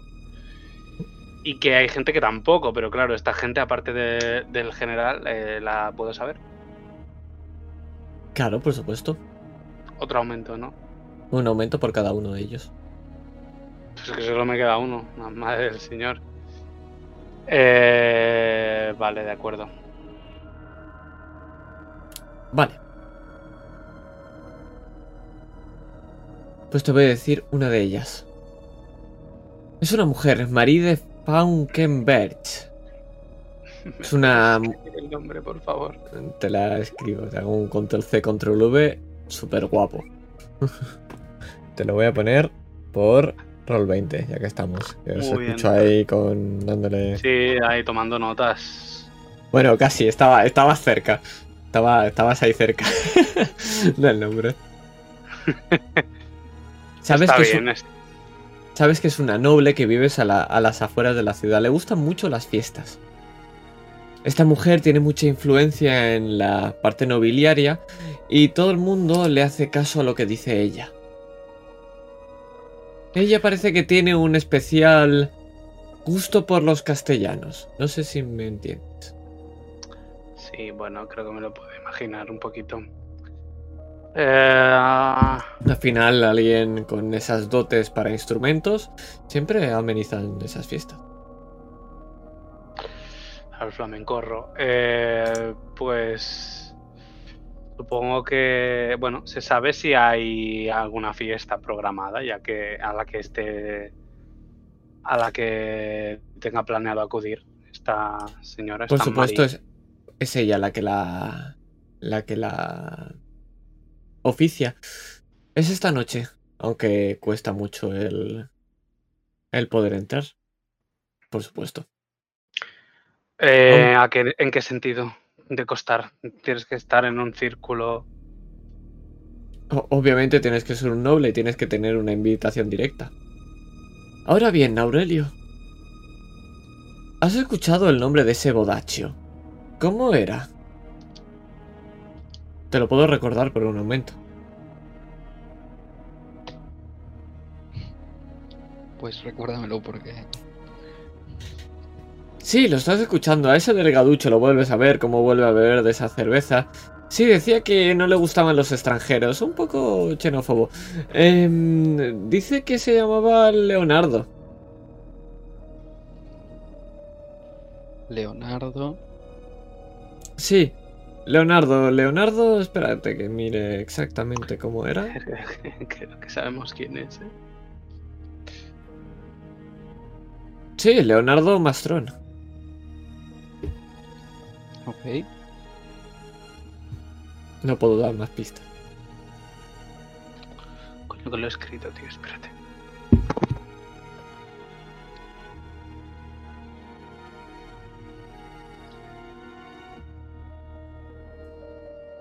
Pero este, mm, o sea, esto supongo que nos lo transmite él a nosotros. Sí, sí, claro, Eh. Este Leonardo sí está comprometido con, este el que hemos comentado que estaba en un grupo de gente que estaba comprometida con el bien. ¿Cómo, en qué cabeza de quién entra que esté comprometido con el bien y sea un xenófobo de esta forma? No, eh, xenófobo modos- es el delgadito. El, Ah, no el ran- es el random que eh, estaba hablando Vale. en el bar. Vale, vale, vale, vale. ¿Vale? Leonardo entonces- Mastrón es el- la palabra, Que había la dicho la frase que ha dicho la mujer, Sí, efectivamente. sí, exactamente. Sí, sí, sí.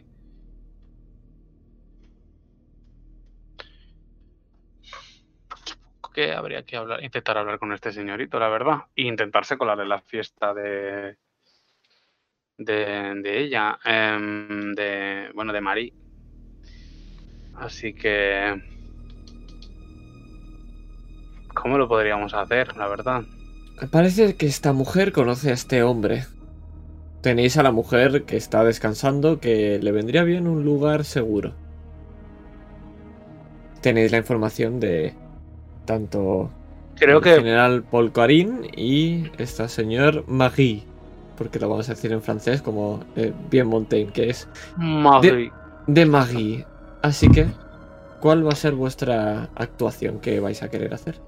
Creo que yo puedo tener un fácilmente un perfil bajo por bueno, por mi procedencia en la ciudad, así que creo que si alguien tiene que intentar encontrar a este señor debería de ser yo.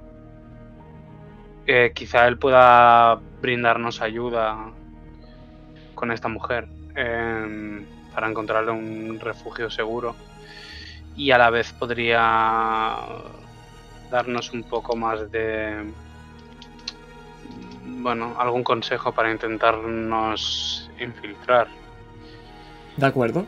Entonces, vas a buscar a. al Leonardo. ¿No es así? ¿El resto va a querer hacer algo en particular?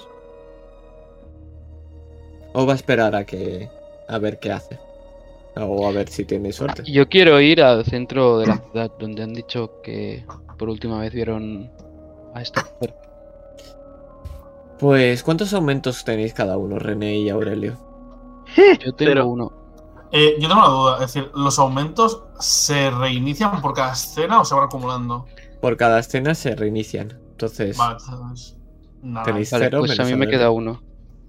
pues vamos a acabar esta escena con Aurelio. Porque, René, no sabes dónde hay un tal Leonardo Mastrón. No te suena. Sí que te suena un bodacho, pero no sabes exactamente dónde es. Pero, curiosamente, Aurelio se está dirigiendo al centro de la ciudad. Y podemos ver cómo, por ese aumento, por supuesto, puedes identificar esa casa que puede decir. Porque por supuesto, es esa casa que está destartalada. Es la que tiene pinta que ahí no debería estar viviendo nadie. Pero hay una luz que está encendida en la primera planta. Es muy diferente a las demás. Las ventanas están completamente rotas. Parece deshabitada. Aunque, de nuevo, hay luces dentro.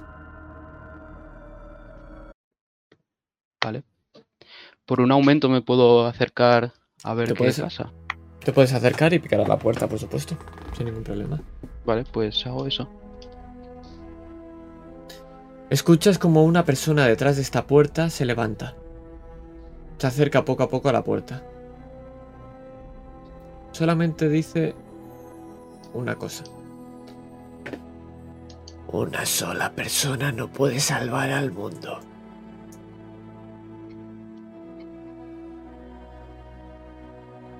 Parece un santo y seña. Mm, o- No abre la puerta ni nada, solo se acerca y dice eso. Espera una respuesta.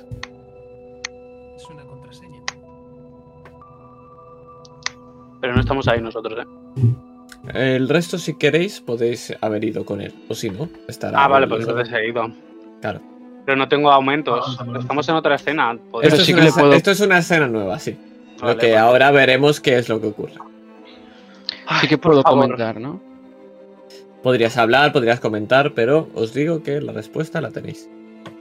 René, tú que has leído tanto, ¿sabes qué nos está diciendo? Hago un aspaviento. Ay, por favor, me ajusto las gafas. Eh, y digo, ay, por favor, de verdad. Otra vez los libros demostrando su clara superioridad al músculo. En fin, eh, supongo que tengo que hacerte una tirada para saber si conozco la respuesta. No, la respuesta os la he dado ya. Si no la sacáis vosotros como jugadores, tendréis que buscar otra manera de entrar. ¿Qué, qué- cuál era la pregunta? Que, o sea, que- la, la primera frase que es que se me ha La no frase sé que- literal. La frase que ha dicho es: Una sola persona no puede salvar al mundo. Y nos lo has dado.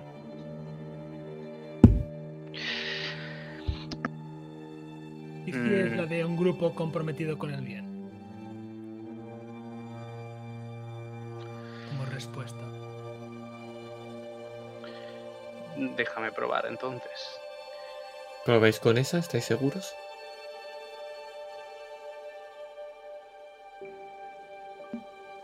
Mm,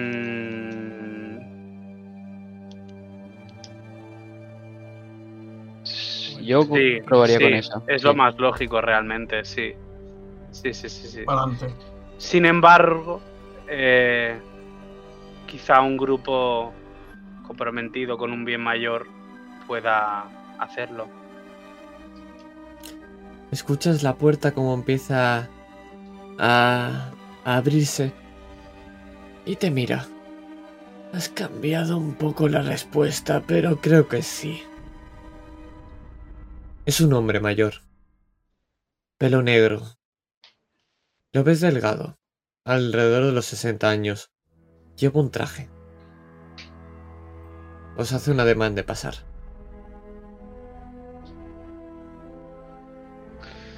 Pasamos. Bueno, yo paso. Sí, yo también. Con el pecho hinchado, como si la respuesta hubiese sido mía.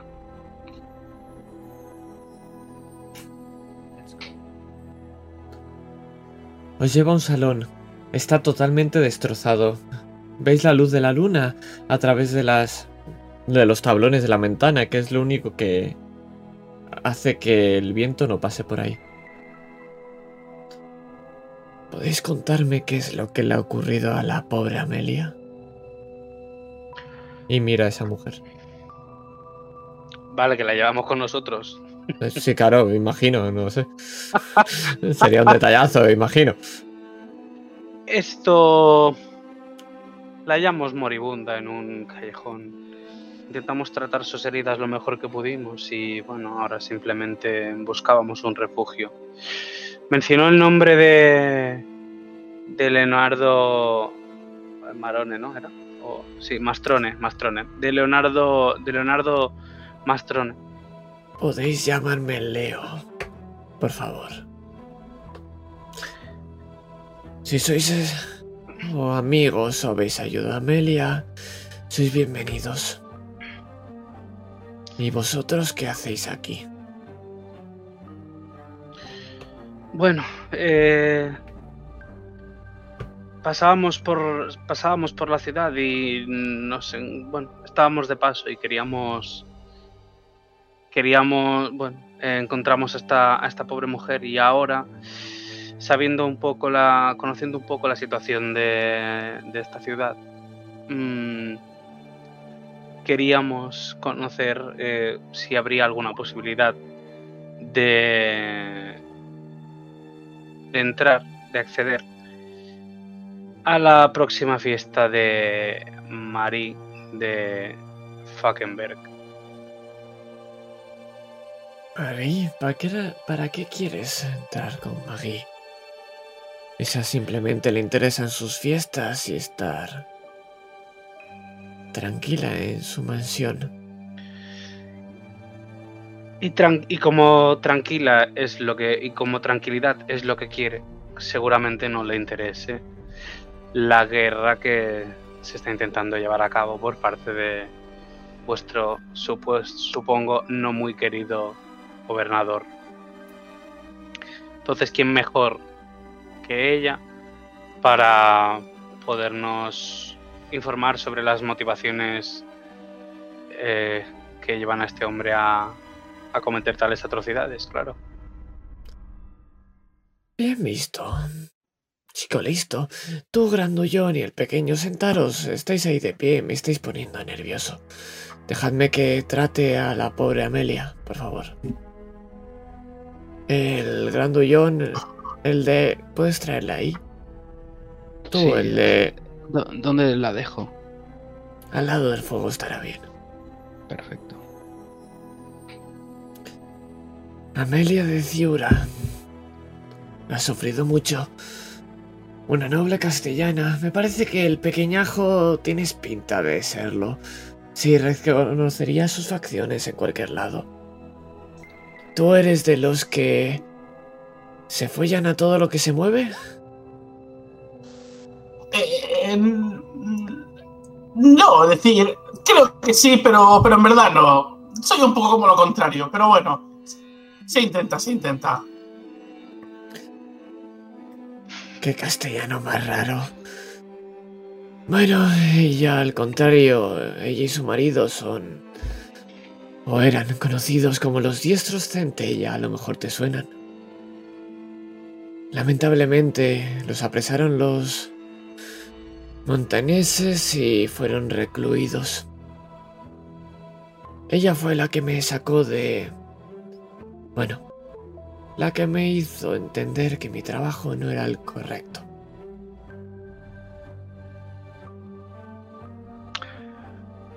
¿A qué se refiere con correcto?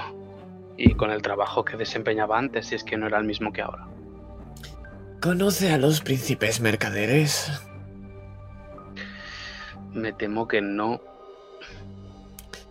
Son lo peor de Bodache y por desgracia es lo que lo reina. Y yo trabajaba para Lorenzo Caligari. La familia Caligari, una de la familia de los príncipes mercaderes. Me dedicaba a recolectar artefactos antiguos. Y Amelia me hizo entender o me hizo ver que no trabajaba para el hombre correcto. Y al final, gracias a nuestra común sensibilidad artística, nos hicimos amigos. ¿Tenéis alguno de eso? ¿Apreciación por el arte? Ay. Como siempre, el capital manda por encima del sentido común. En fin. Arte. No, no estoy muy puesto. No estoy muy puesto en temas artísticos. Más bien soy un teórico en busca de verdades. Te puedo decir por experiencia que esas verdades no llevan a más que mentiras.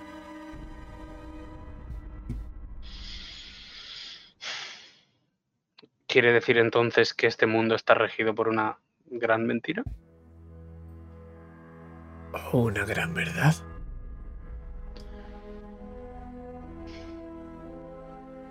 Interesante. Interesante. Supongo que todo, todo es considerado verdad o mentira según la lente por la que se vea. Por cierto, Amelia llevaba algo importante. ¿Ha dicho algo? Em, eh, acarreaba consigo con una máscara. Eh, pero creo que Max puede cort- contarte un poco más sobre esta máscara. ¿Quién lleva la máscara?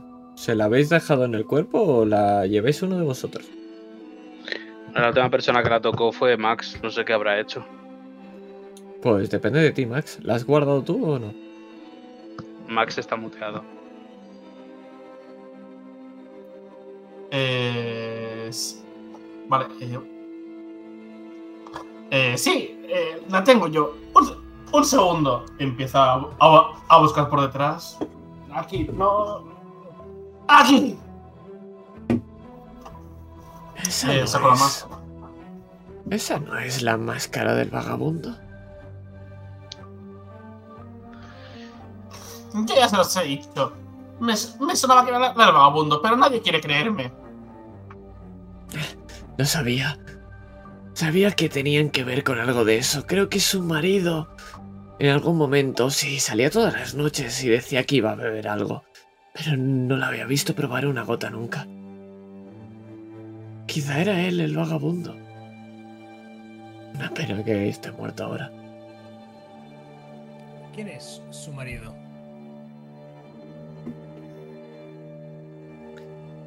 Como lo he dicho, eran uno de los diestros centella. Tenían un talento de las armas sin igual.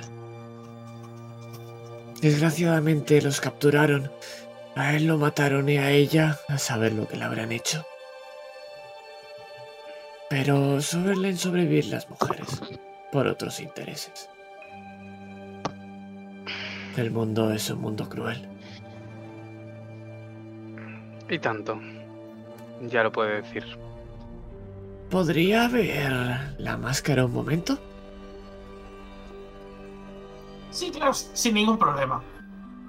Me acerco y le ofrezco la máscara.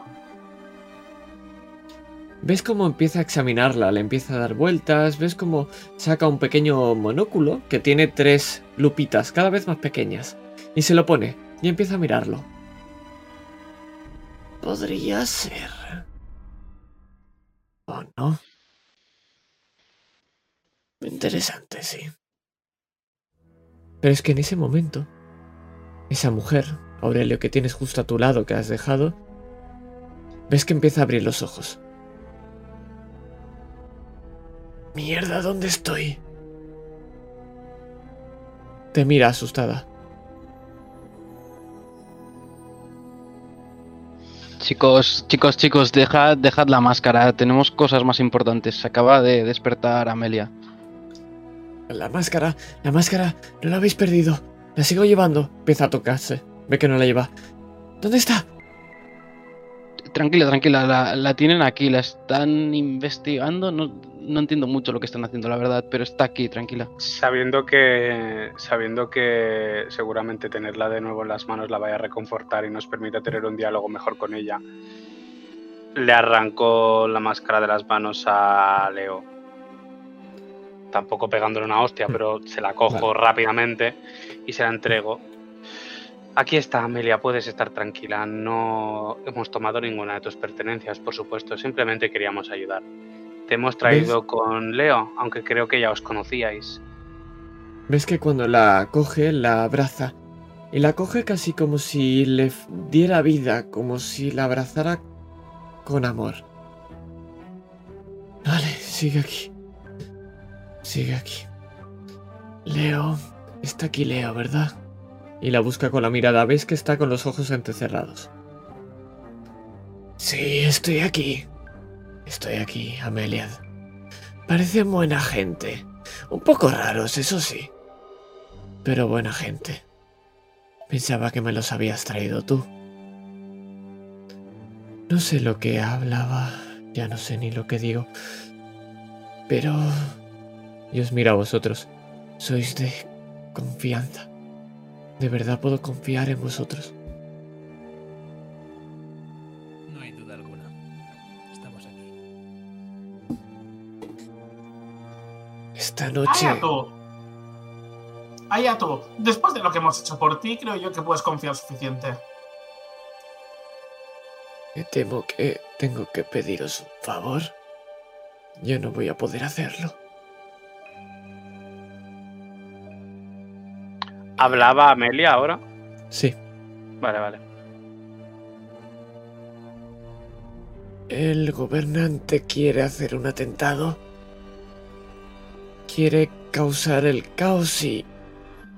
Gracias a eso, invadir Castilla. No puedo protegerlos.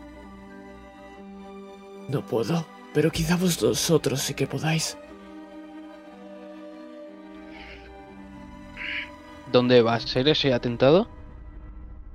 Son a tres personas.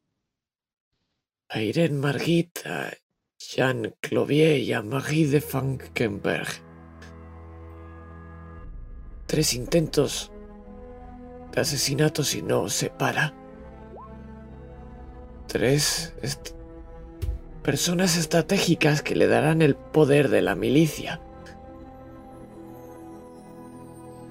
Intuyo entonces que ninguna de estas tres personas está de acuerdo con su intento de atacar Castilla y lo que pretende es simplemente justificar el fin con unos medios un tanto cuestionables. Por eso mismo intenta matarles. ¿Por qué se lo impiden? Son la barrera para que Castilla no sea invadida. Es decir, que quiere sumir a su pueblo en, en una caverna y mostrarles las sombras que, qui- que quiera él proyectar. En fin, habrá que hacer algo. Eh, de momento, lo que eh, el- la- nuestro emplazamiento más inmediato debería de ser la fiesta. Deberíamos de advertir a Marie de Falkenberg y de que va a ser, de que su integridad se va a ver vulnerada No, no y debe de puede ser, ser. ya. Debe de ser ya, pero es esta propia noche. Debemos salvarlos a los tres a la vez. Y... Mira la máscara. Y la ofrece a vosotros. Poneos esto. Si lo hace el vagabundo, nadie os buscará. Si lleváis la leyenda del vagabundo con vosotros, estaréis a salvo. ¿Cómo podemos hacer que el vagabundo esté en tres lugares a la vez? Es imposible. Creo que quizá yo pueda ayudar en eso. Un momento.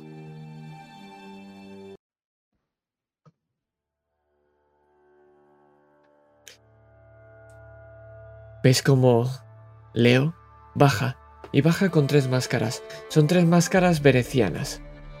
Son completamente blancas. Y os la entrega a cada uno de vosotros y me pregunto quién es el que coge la máscara original.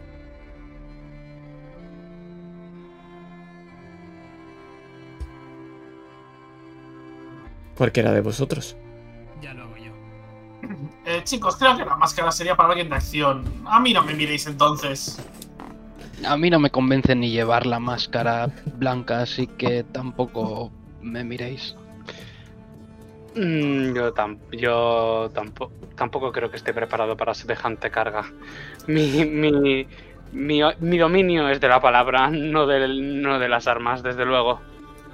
¿Ves como cuando Orn coge y coge la máscara, Leo se acerca a ella.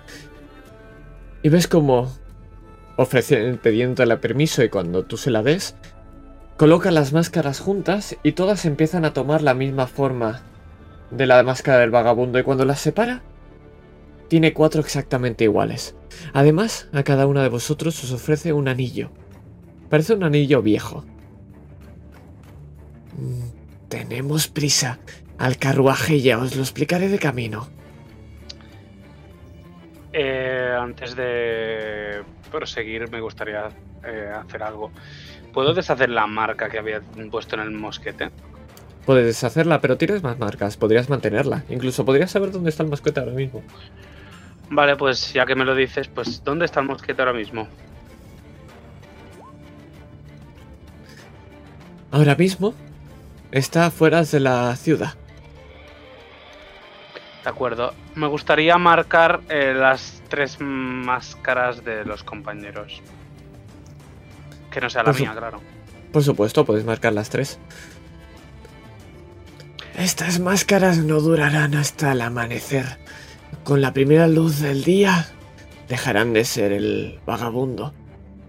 Os recomiendo que el resto os la pongáis si es mascaréis vuestra personalidad. Así, solo por hoy habrá cuatro vagabundos. Aunque para la gente quizás solo haya uno. Cuatro, vagabundos, de los cuales tres, si tienen problemas, eh, caminarán haciendo tres círculos en sentido antihorario. De ese modo sabré eh, que estáis en un, en un aprieto. Buena idea. Ahora, al carruaje. Ya. Os lo explicaría de camino. Y... Se acerca, justo dirigiéndose a abriendo una puerta, la abre de golpe. Os señala un carruaje, está medio destartalado. Tiene un par de caballos, o eso es un asno. ¡Subid! Vayamos pues. He visto trineos de perros con mucho mejor aspecto que eso, la verdad. Os llevará a vuestro lugar, no os preocupéis. Venga, va. No hay tiempo. Si hay tres objetivos y somos cuatro, ¿dónde va el restante? Eso lo concordamos ahora. Al puñetero carruaje. ¡A prisa! Yo ya estaba arriba. o sea que- Corre. Eh, Suban y voy, yo, voy yo subo eh, creando un pequeño bote porque no, no llego, es decir, soy chiquito. Te puedo ayudar si quieres. Coge mi sable. Vaya. Le, to- le no. tomo. Le tomo del brazo y pego un. y me, me arrastra para adentro, es decir, de un, de, un, de un tirón y subo de golpe. Pues ha llegado el bonito momento de poner esta canción. Estaba deseándolo toda esta partida. Sí. Efectivamente. Y me la voy hasta subir. No sé quién de vosotros es el que va adelante, pero le empieza a azuzar a este caballo o asno y empieza a co- recorrer las calles. Y es que cuando os habéis puesto el anillo empecéis a escuchar en vuestro oído izquierdo la voz de Leo. Vale, me tenéis que estar escuchando ahora mismo. ¿Todo correcto? ¡Hazte claro! Sí, Dale, escucho voces en mi cabeza. Soy yo, no te preocupes, podéis hablaros desde este anillo, simplemente tendréis que hablar al propio anillo. De acuerdo, son tres objetivos y sois cuatro. ¿Quién va a cada uno? Irene Margit. Esta es una poetisa, está dando ahora mismo un recital en una taberna, nos estamos dirigiendo hacia allí. ¿Quién es en- le gusta beber y pelear en la taberna? No me importaría ser yo, la verdad. Ya sabéis que el arte de beber no se me da mal. Perfecto, tenemos a uno. Vale. John Colbier. Es, tiene un local, parece que está en encima de su negocio de telas. Habrá que eh, protegerlo. Alguien que sea un buen guardaespaldas.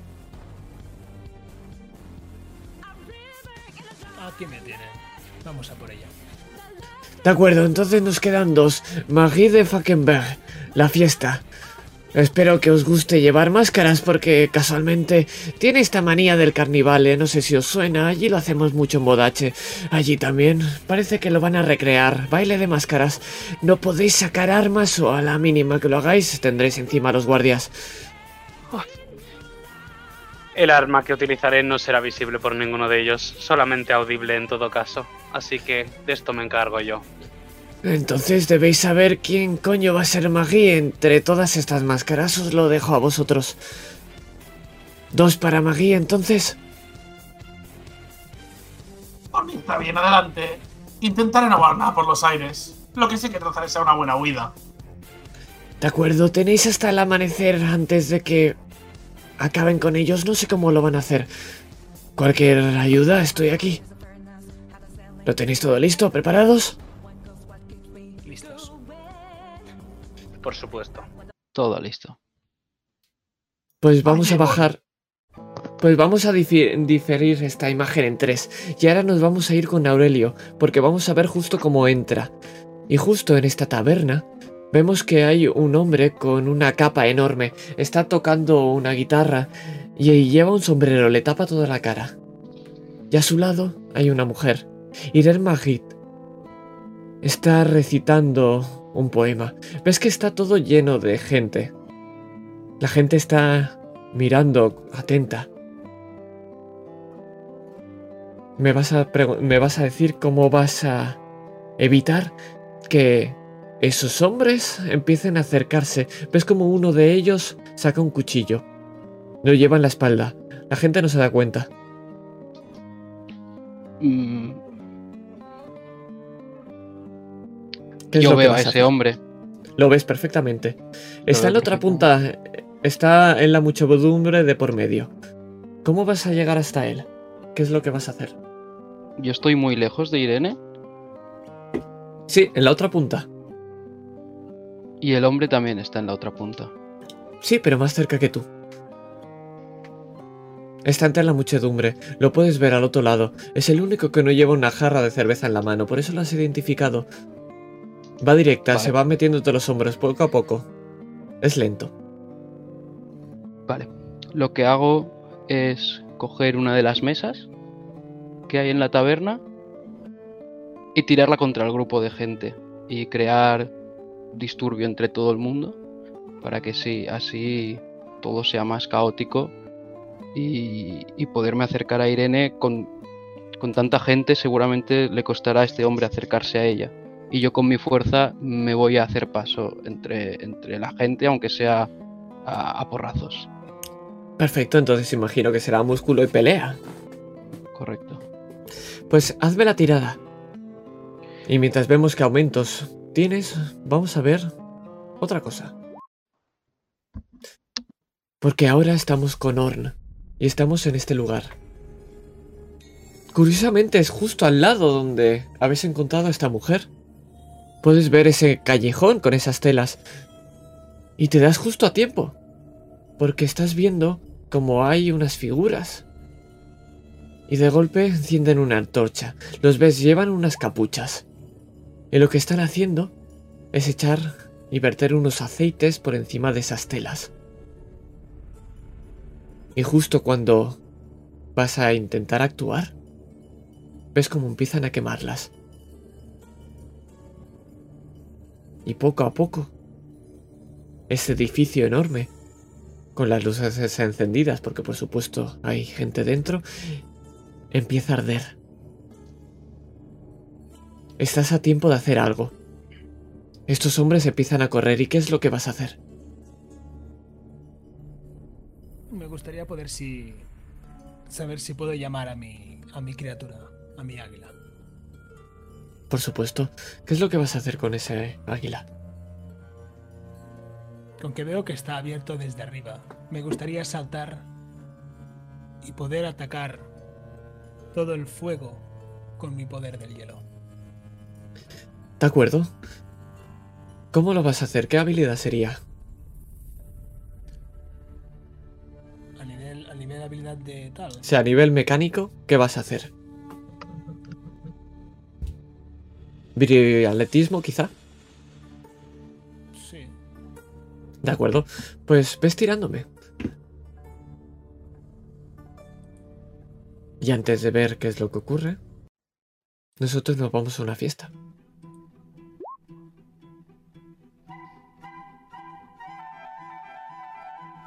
Todo el mundo lleva máscaras. Os habéis podido colar. Os han puesto, os habéis visto con esa máscara y os han dejado entrar. Ha sido extremadamente sencillo. Nos han hecho preguntas y ahora mismo estáis en un salón enorme. Hay vidrieras de cristal que veis la luna, cómo ilumina este lugar. Y podéis ver cómo en todo en el centro hay un baile. Cientos de máscaras, hombres, mujeres, bailan entre sí. También podéis ver cómo hay algunos guardias, todos enmascarados, que vigilan. Ahora, ¿cuál de todas estas es Maggie? Eh, yo antes que nada quiero hacer una pregunta. Es decir, eh, tengo noción del tiempo, entonces, ¿cuánto, ¿cuánto tiempo nos queda hasta, hasta el amanecer? Buena pregunta. Son las 2 de la mañana. Hasta las 6 tenéis 4 horas. Solamente para que lo tengáis en cuenta, Orn será el vagabundo. Es decir, si a las 6 de la mañana no habéis cumplido con vuestro trabajo, la gente sabrá quién ha hecho lo que vais a hacer. Y quizá tengáis a gente encima vuestro. Pero ahora os pregunto, ¿qué es lo que vais a hacer para encontrar a Maggie en este baile? Un momentito, estoy pensando. Mm,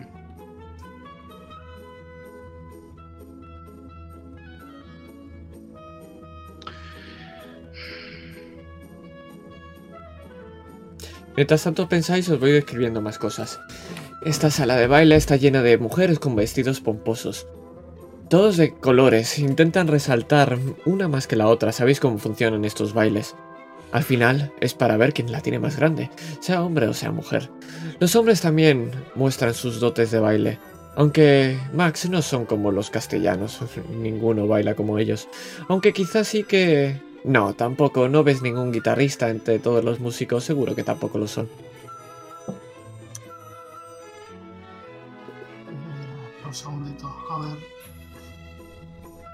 A mí me gustaría iniciar un monólogo que pueda persuadir a, a Mari a dirigirse a mí. Entonces, Donaire convencer. Imagino. entonces, sí, sí, sí. O Pero quería aprovechar, quería aprovechar que lo que voy a hacer va a ser, va, bueno, va a ser un poco el- ser el centro de atención, eh, atención con la ventaja que eso me otorga. Vale, pero para eso te voy a pedir algo más. Tienes que ser el centro de atención. Hay un montón de gente ahora mismo bailando.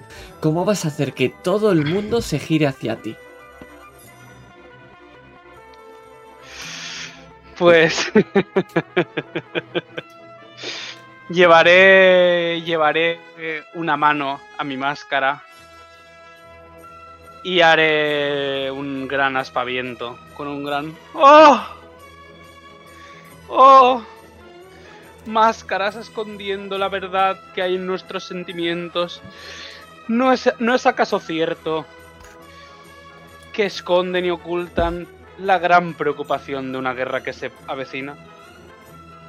¿No sería acaso mejor hacer que lo único que ocultasen estas máscaras fuesen nuestros rostros y no la gran preocupación que hay en nuestros corazones?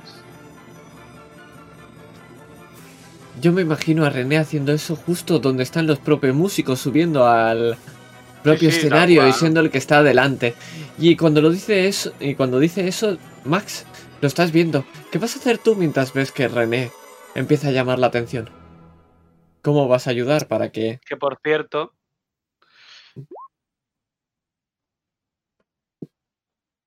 Son siete aumentos los que tienes. No hace falta ni que tires. Porque cada dado es un aumento. no bueno, que no lo gas... Bueno, sí, le creo uno. Si quiere. Si quiere. Vale. Bueno, pero eso lo veremos La ahora. dejo ahí en el aire, sí, sí. eh, Vale, eso, veré- eso quiero saber qué va a hacer para saber qué aumentos va a tener. Max, ¿qué vas a hacer?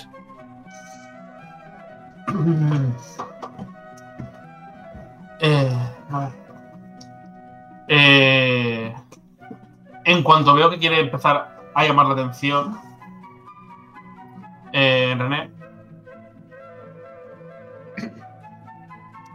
Me dispongo a crear eh, algún tipo de aditivo para la bebida y echarlo ahí para que la gente pueda centrarse más en él, es decir, que esté mucho más atenta, que le miren más. Cocaína. Vale, vas a meterle un tipo de droga. Me estás diciendo que vas a meterle un tipo de droga para que Que la gente. lo flipen con René. Para que lo flipen con René. Me parece maravilloso, la verdad. Pues, ¿qué tirada sería eso? Eh, a ver, supongo que sería. Ostras. A ver, de habilidad. eh, Ingenio convencer, ingenio empate.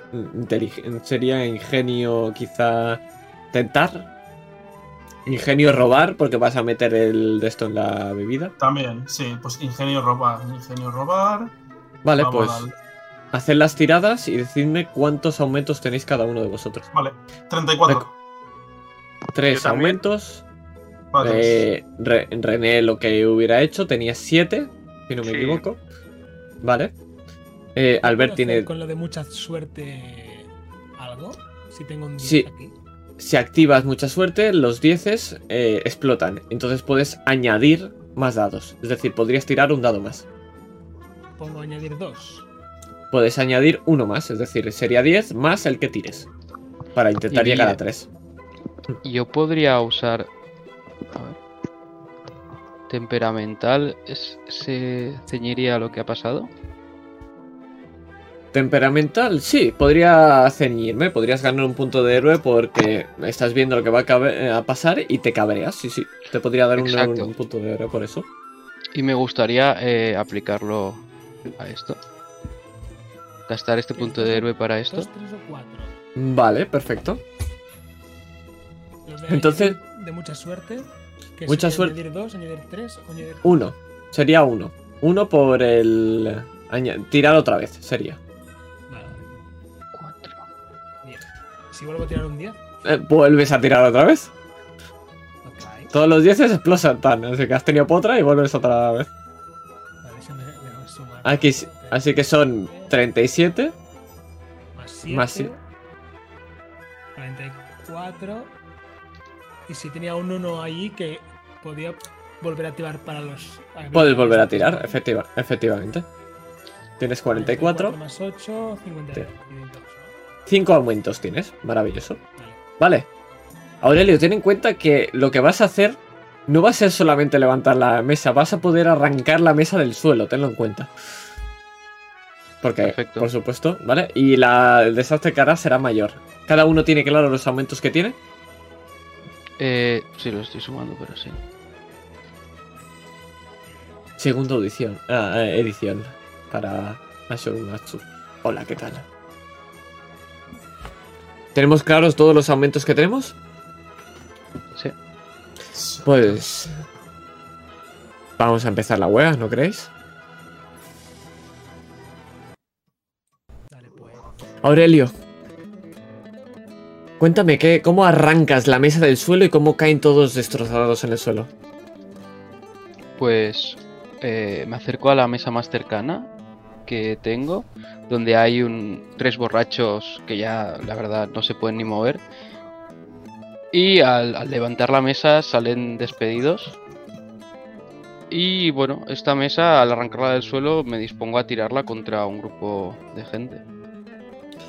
Podemos ver como, además, cuando vemos esto y la gente empieza a mirarse hacia todos los lados y empiezan a pelear entre ellos, y te voy a pedir un momento para eso, el guitarrista empieza a tocar esto mismo que estamos escuchando ahora mismo, y cambia. La mujer empieza a ver que no sabe hacia dónde dirigirse. Está asustada. Pero el guitarrista parece que disfruta y que está incluso amenizando la pelea con una música mucho más rápida y más atrevida. ¿Qué es lo que haces? Puedes ver que ese hombre lo has perdido entre la muchedumbre. Se ha caído y está en el montón de gente. La gente empieza a darse de puñetazos. ¿Qué quieres hacer? Eh, me dispongo a acercarme más a- hacia Irene y hacia este guitarrista y a chillarles que corran. La gente empieza a gritar, empieza a pegarse, tú empiezas a gritar que corra la gente. Para pasar hasta allí tendrás que quitártelos de encima. Tus brazos son suficientes, un aumento. De acuerdo. Descríbeme cómo vas apartando a la gente para llegar a Irene. Por suerte, al ser más alto que la mayoría de los gabachos, eh, puedo ver exactamente dónde está Irene, la veo nerviosa y que quiere marcharse de donde está, y voy apartando a golpes bastante fuertes a toda la muchedumbre que tengo delante. Ves que cuando lo vas haciendo, ves como hay gente que se mueve, intentan darte algún puñetazo, lo puedes esquivar sin ningún problema, incluso lo paras. Vemos como hay un hombre que va a golpearte con una silla, la rompe en tu espalda. No hace absolutamente nada, te lo quedas mirando. ¿Le vas a hacer algo? No. Me lo quedo mirando, me quedo con su cara y espero no encontrármelo en otra taberna, pero sigo con mi con mi objetivo. Lo ves, es un hombre delgado, te dice, "Perdón, amigo." Sigues caminando hacia adelante. Puedes ver como hay un hombre con una daga que está a punto de acercarse a Irene. La tienes justo al lado. Un aumento y te permito que te pongas en el medio y impedirlo. ¿De acuerdo? Me pongo en el medio y impido que, que esta daga.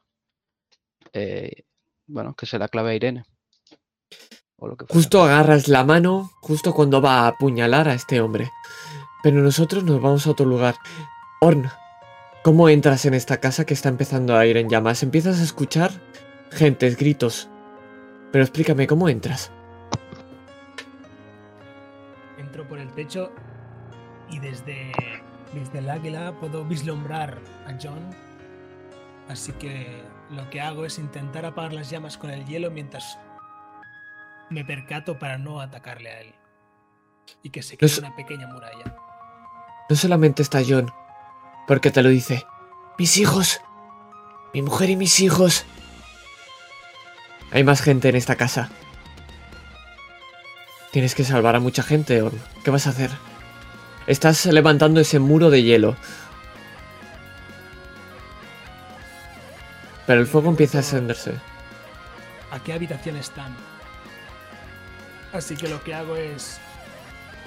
Acabo de romper la casa para poder vislumbrar desde arriba, con la luz de la luna, todo el interior y así intentar poder ir a cogerlos para llevarlos juntos en un mismo punto, para que así las llamas no lleguen y se apaguen.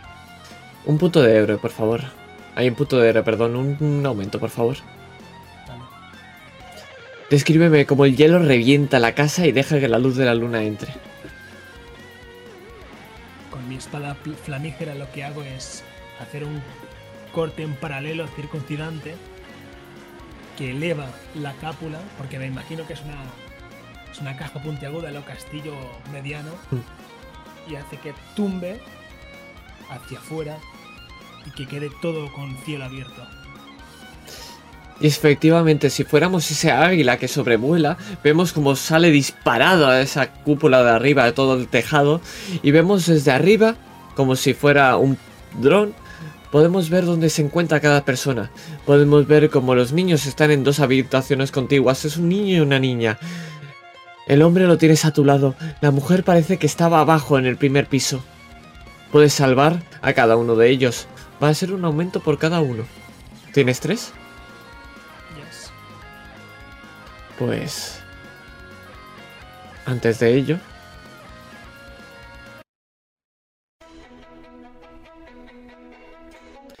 Todos se te quedan mirando, René. Y cuando lo dices, la gente empieza a animarse. Ves que se mueven y bailan de una manera un poco más extraña. Parece que lo que ha añadido Max está surgiendo efecto, aunque no sé si es exactamente el que querías. Pero te están escuchando. ¿Qué es lo que les dices?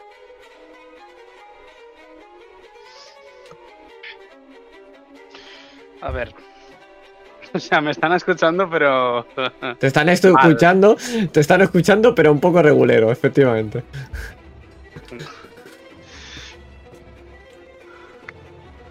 Con ciudadanos.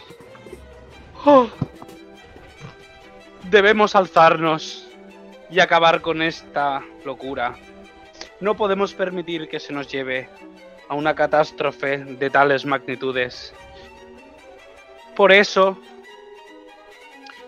llamo a acudir conmigo al escenario. A la... mm, ¿Cómo diría? Mm, A la apuesta, a la, be- a la belleza de esta fiesta.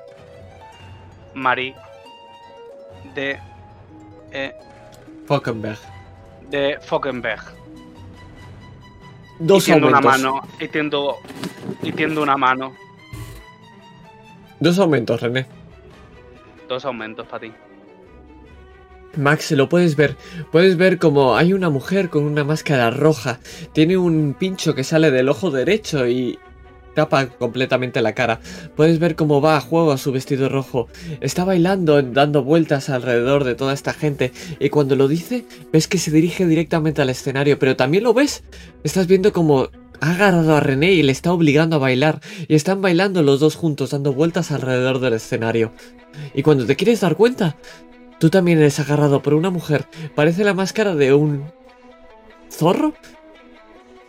Está bailando contigo. Estás justo en el centro dando vueltas. ¿Qué haces?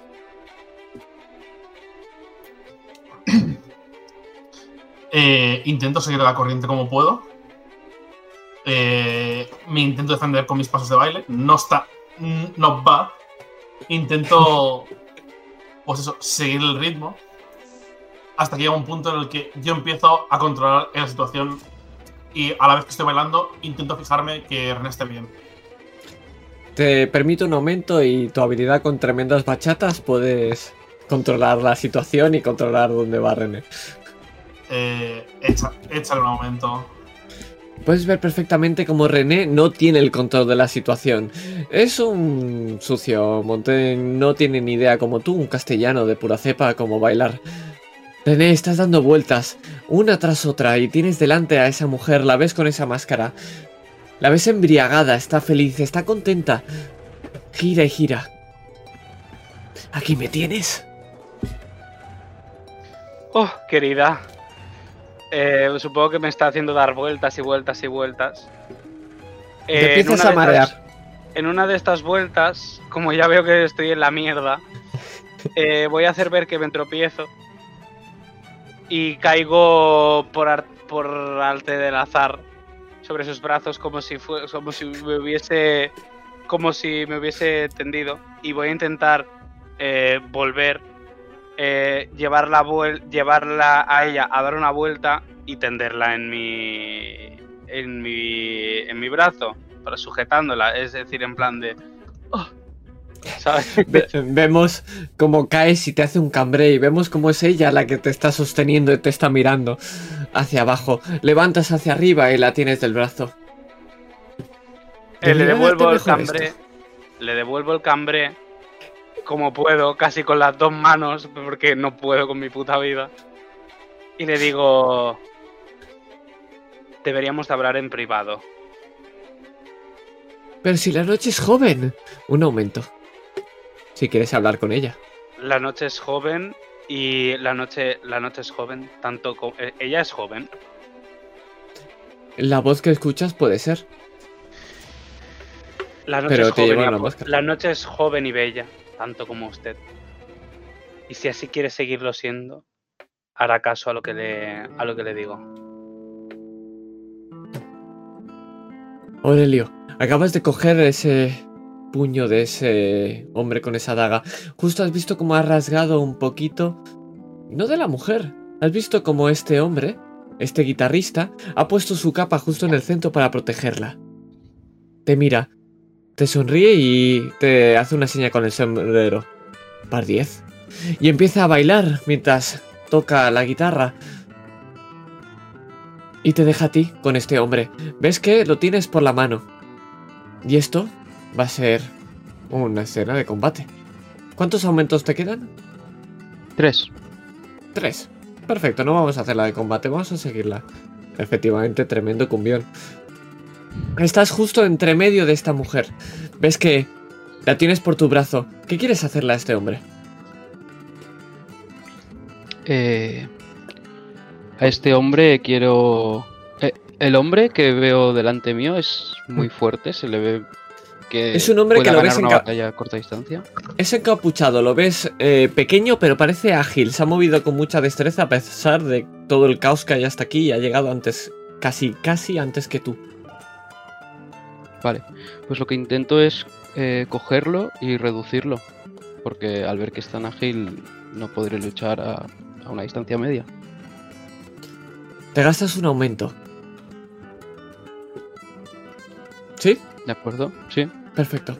Vemos como casi prácticamente como si lo agarras de la, braz- de la mano y lo lanzaras, intentas lanzarlo contra el suelo y apresarlo. Lo que te puedo decir es que has soltado la- el puñal. Ahora mismo lo tienes agarrado del, del brazo, pero temo decirte que no estás solo. Porque ves que hay tres personas más que se están acercando al escenario y poco a poco van desenfundando uno una daga, otro una pequeña ballesta y otro un florete. Todos se dirigen hacia ti. Justo detrás está esta mujer que ves que se tapa con tu cuerpo. Un aumento por, por cada uno de ellos. De acuerdo, pues saco mi martillo y uso el aumento. Claro, hay tres, ¿verdad? Hay tres. ¿Cuántos aumentos te quedan? Dos. Dos. Pues te digo que uno de ellos te va a atacar. Podrás reducirlo, pero vas a tener que comerte tres heridas. ¿Te parece bien el trato? Sí, de acuerdo. Perfecto. Pero esto no lo vamos a ver ahora.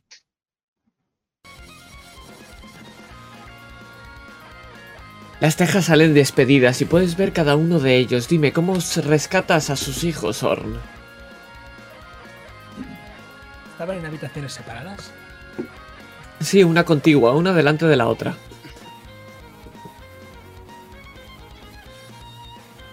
Recuerdo que traigo una cuerda en mi espalda, la cual divido en dos, y con mis dotes de pescador formo un anzuelo de lado a lado, poco cowboy pescador, los, cuales, cogiéndoles por las espaldas, me los traigo al pecho y me la paro de pecho. Y me los Colorado, colorado. y me los cargo en la espalda. Llevas a dos niños, es una niña y un niño, están gritando los dos, los llevas en los hombros, no pesan nada para ti. Pero, ¿cómo rescatas a Paul, el hombre que tienes gritando a tu lado? El fuego va creciendo cada vez más. Hace calor, mucha calor. ¿El hombre quién era? Es decir, no está- John ya está salvo. No, John todavía no está eh, salvo. John te ha dicho don- que hay varias personas. Has salvado, eh, llevas a los niños encima. ¿Qué haces con John mientras llevas a los niños encima? Silbo, silbo para que venga mi querida alada, la cual grita como baja a bote picao, recoge a John, viene volando a las habitaciones contiguas que es donde acabo de recoger los niños, los pongo arriba a los dos, a los tres, con el padre, y me dirijo a rescatar a la mujer. Vemos cómo empiezan a volar y empiezan a, salvarse de este lugar. Todo empieza a caerse. Ves cómo empiezan a hacerse agujeros. Empiezas a dirigirte hacia las propias escaleras. No puedes pasar, se derrumban las escaleras. Pero hay agujeros por el suelo. ¿Cómo salvas a la mujer? Está en el salón gritando. Se le ha caído una madera ardiendo encima. La mujer está por debajo, digamos, al piso de abajo. Está en el piso de abajo. Tú estás en el piso de arriba. clavo la espada que tengo en el suelo, intentando alejarme un poco del grito para que no le afecten los- las piezas del sostre, del techo. Y cuando me dirijo a ella y veo que tiene la pierna con dolor, creo que tengo la suficiente fuerza para sacársela de encima, helar un poco la, la herida y la cicatriz para que no sangre. Me la, me la cuelgo silbo, echo tremendo salto arriba, lo cual puedo, Puedo llegar a, a mi criatura alada. Me saluda, le saludo, nos miramos. No hay nada raro. Estamos los cinco encima de la criatura. Una, una mirada no homo. Ay, por favor. De verdad que retraso de hombre. Lo que podemos ver es cómo se empieza a desmorar. Hola. Vemos cómo se empieza a desmoronar todo el edificio entero y empieza a salir esa águila alada volando por encima con muchas personas gritando y una espada flamígera a su ser cabalgando encima. Pero nosotros nos vamos a otro lugar más.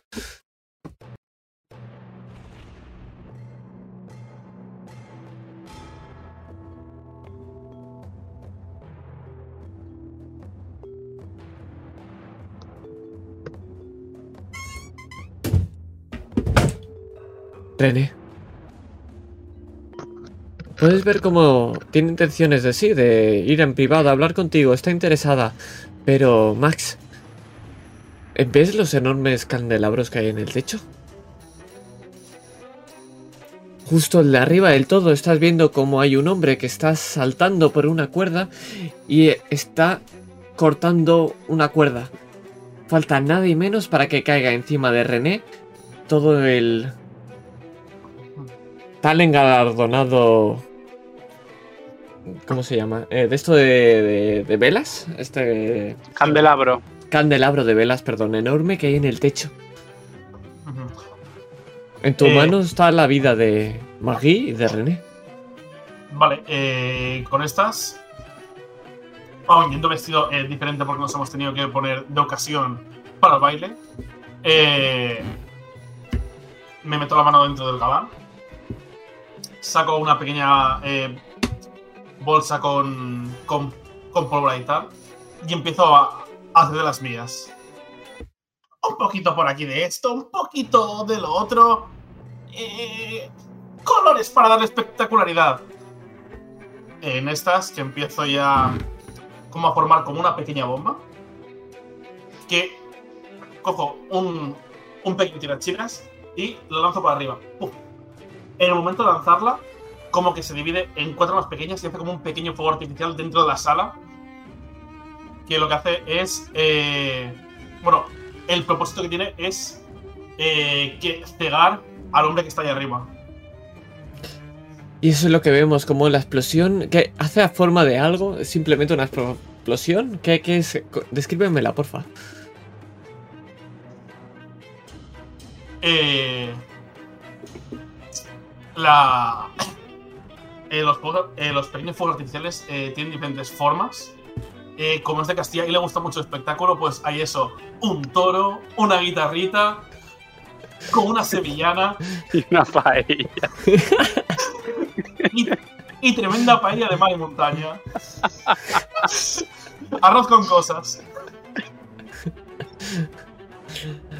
René, lo ves, ves como justo encima de todo estas figuras que van dibujando y podéis ver como ese hombre cae, justo cae delante tuyo, ves que se ha hecho polvo, está destrozado, pero se levanta y ves como saca una pequeña pistola, está medio moribundo pero apunta hacia Maggie. ¿Qué es lo que haces? Me pongo Eh, entre. Me, lo que me ha hablado a mí.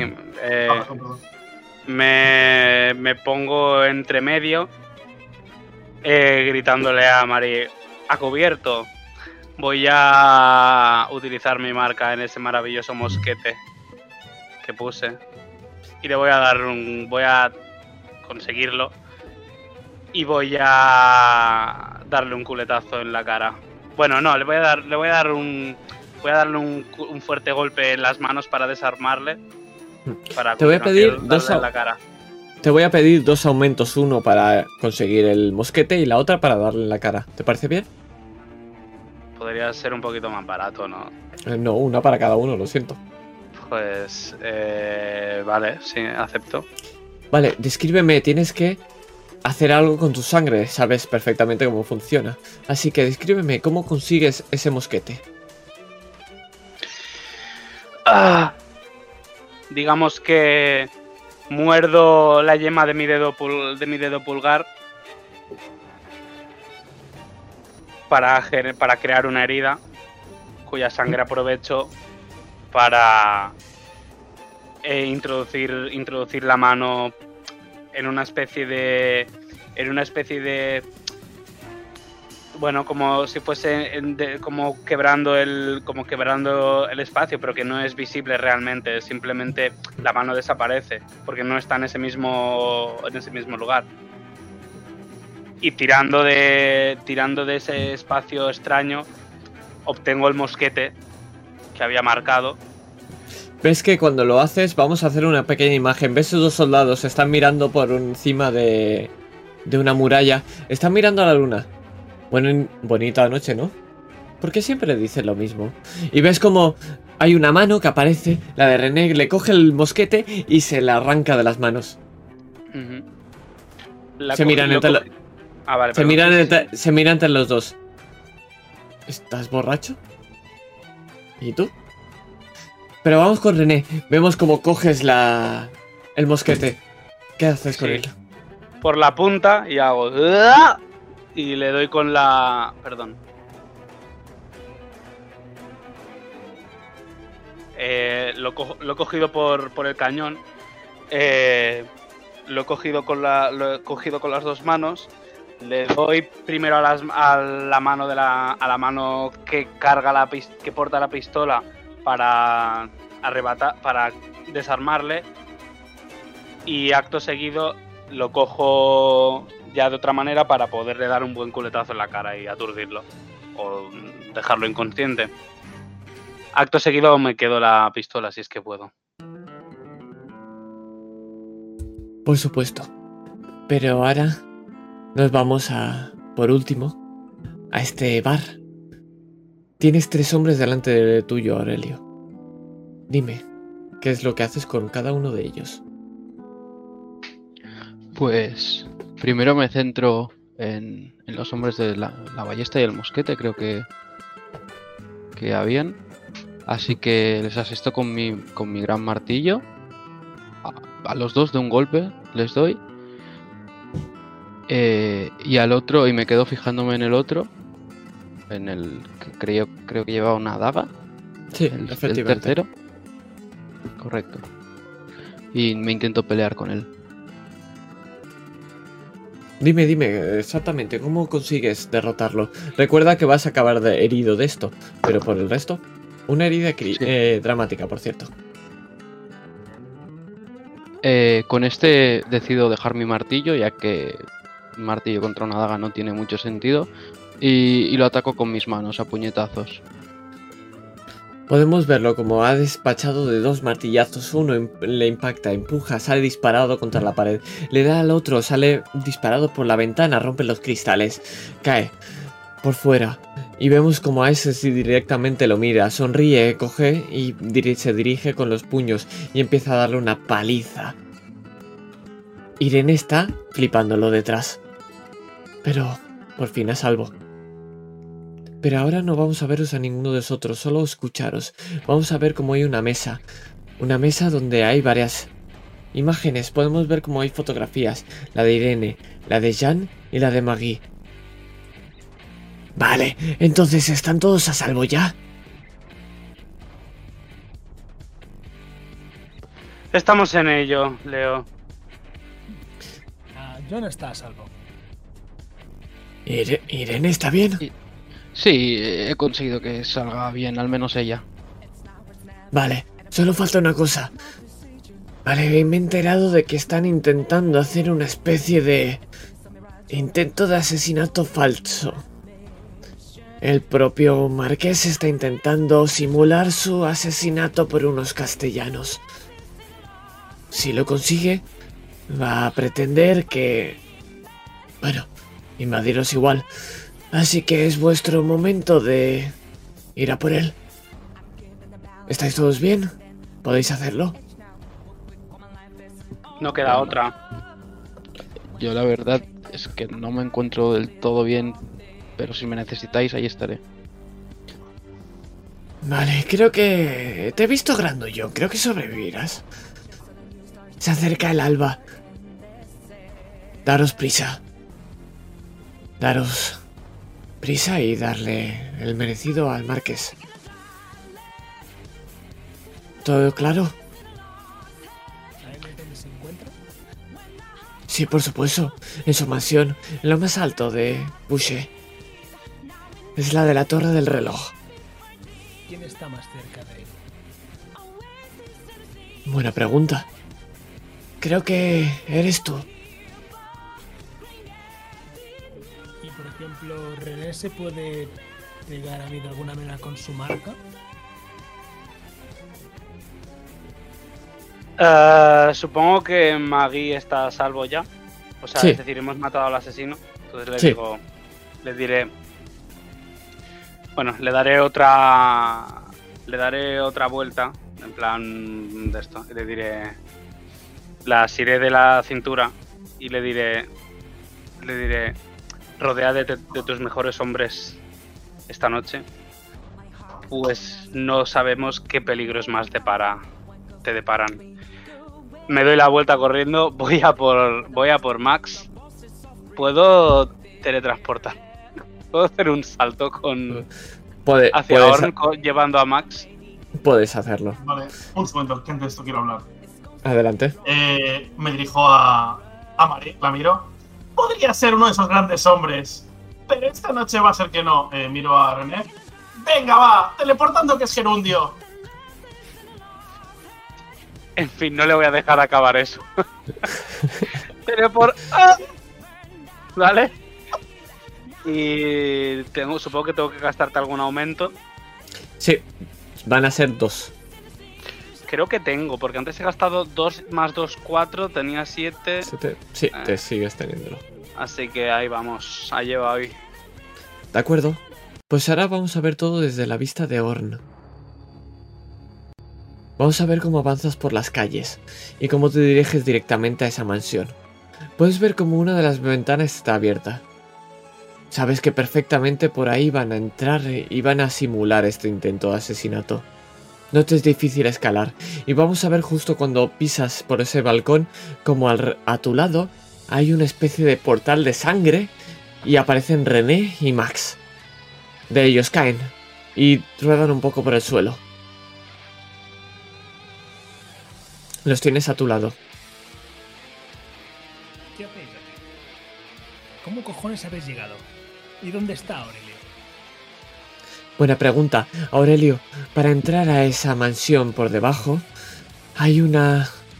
unos cuantos guardias. No te va a ser difícil, o quizás sí. A lo mejor el estar herido te causa un par de problemas. Puedes entrar por la puerta principal, pero tendrás que encargarte de ellos. Esto es una escena de combate. Así que, cada uno de vosotros decidme, ¿qué vais a hacer? Orn, René y Max, podéis ver cómo hay gente dentro de esta sala y podéis ver a Debouché. Os los describo por encima rápidamente. Es un hombre que lleva una especie de boina. Lo ves que está cabreado. Mucho. Está discutiendo con uno de ellos. ¿Por qué mierda no habéis matado a ese? ¿Por qué? ¿Lo escucháis? Decidme cuántos aumentos. Con lo de virtud que tengo de arcano, ¿Mm? que pone lo de descubrir la especialidad de la banda de matones, o descubrir el nivel y ventajas de un villano, podría sacar algo. Claro, puedes saber el nivel del villano de Henry de Boucher. Nivel 8. Va a tirar 8 dados. Es decir, tiene 8 aumentos.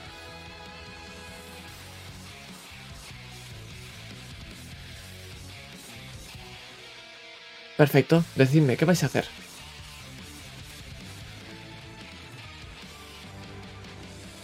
Alguien está hablando con él y le ha dicho por qué no, por qué no lo ha Sí. Está discutiendo con los soldados que tiene dentro. Sí.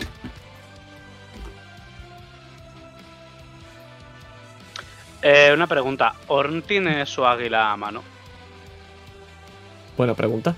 Depende de Or. Sí. Si silbo, se, Me quito la máscara. Pero ya no nos hace falta, en realidad. Así que... Le pediré a. Le pediré. Bueno, Orn. Que ese noble pájaro tuyo lleve. Lleve mi máscara. Bueno, no, eh, perdón, eh, me he equivocado. Mi máscara Sí. no estaba marcada. Si Te te, voy a ve dar tu más- máscara, si te ve sin máscara, el Marqués Sí. va a saber quién eres. Tenlo en cuenta. Pero si vamos a matar. no, no, en verdad no, pero. ¿O no? Bueno, vale, vale, vale, vale.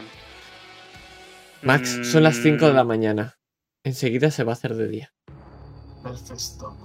Mierda, estoy pensando, ¿eh? ¿Qué hacer? Ah,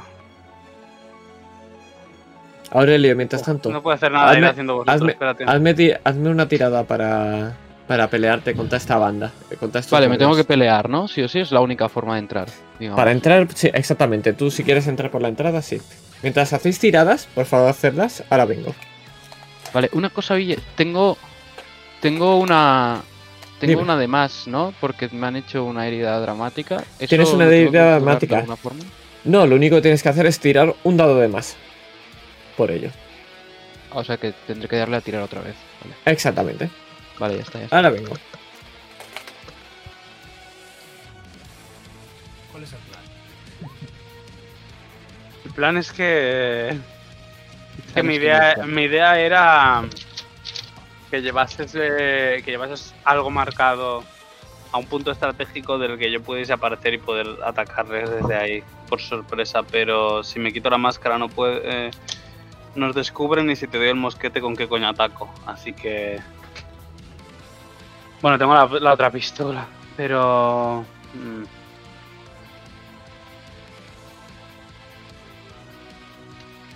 Porque sé- no he dicho cuántos hombres hay. Ujú. Ya, yo también quiero preguntar eso.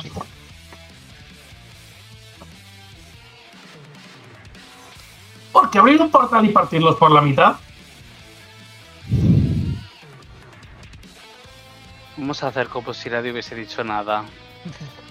Ah, ¿Y tú no podrías, Max, hacer alguna pócima más somnífera o algo para. de momento lo que podría de momento lo que podría hacer es dejarle la pólvora a nuestro amigo Max y le tiendo le tiendo el revólver a nuestro compañero, el revólver que he robado antes. Bueno, la pistola. Eh, bueno, pequeñín.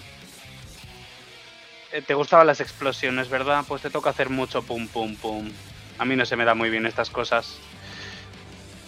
Aquí estoy. Vale, ¿te contamos? Contadme, claro, por supuesto. Yo le he dado el la maravillosa pistola que he robado a nuestro compañero el, el Petardos. ¿Mm? Y por ahora sigo sopesando qué hacer porque estoy ahí un poco. Unos cuantos enemigos ahí, allí en la sala. Eh, Claro, por supuesto. ¿cu- Puedes ¿cuántos saber enemigos hay? enemigos ahí. Lo que puedes ver es que hay un grupo de seis personas, de seis guardias, dentro de este recinto. Está metiéndole la bronca a uno de ellos. Y veis a este hombre. A nivel mecánico es una banda y un villano. Vale. ¿Y yo, Ville, contra cuántos me peleo? Tú te peleas contra cuatro guardias. Tienes que sacarme al menos cuatro aumentos. Sí.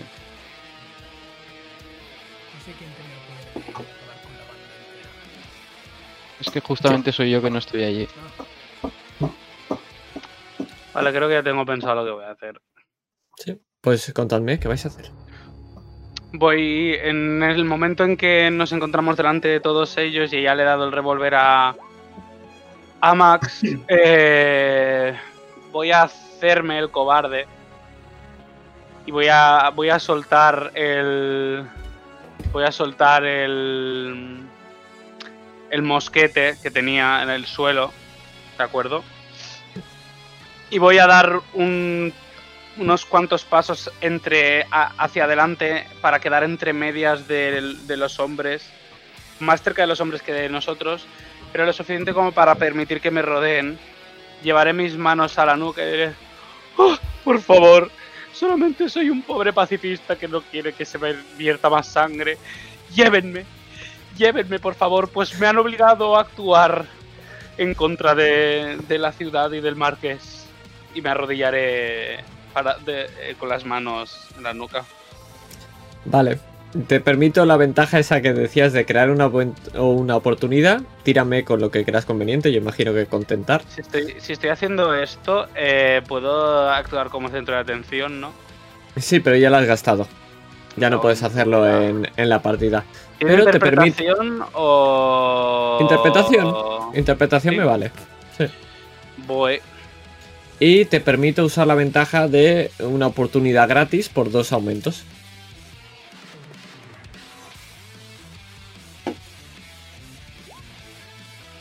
Madre mía.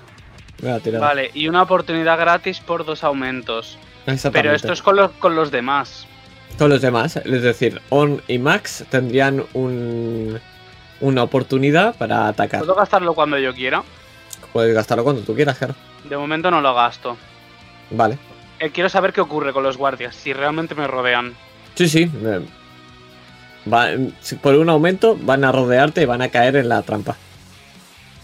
De acuerdo. Pues en el momento en el que... Vale, de momento ahora me están mirando todos a mí, ¿verdad? Sí, puedes ver como todos los guardias se giran extrañados y se pregunta qué mierda haces ahí. Todos te apuntan hacia ti, empiezan a rodearte. Vemos como empiezan a hacerte un círculo y el marqués empieza a dirigirse hacia, eh, dirigirse hacia ti.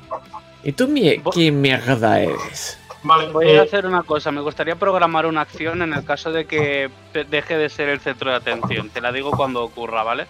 Ok.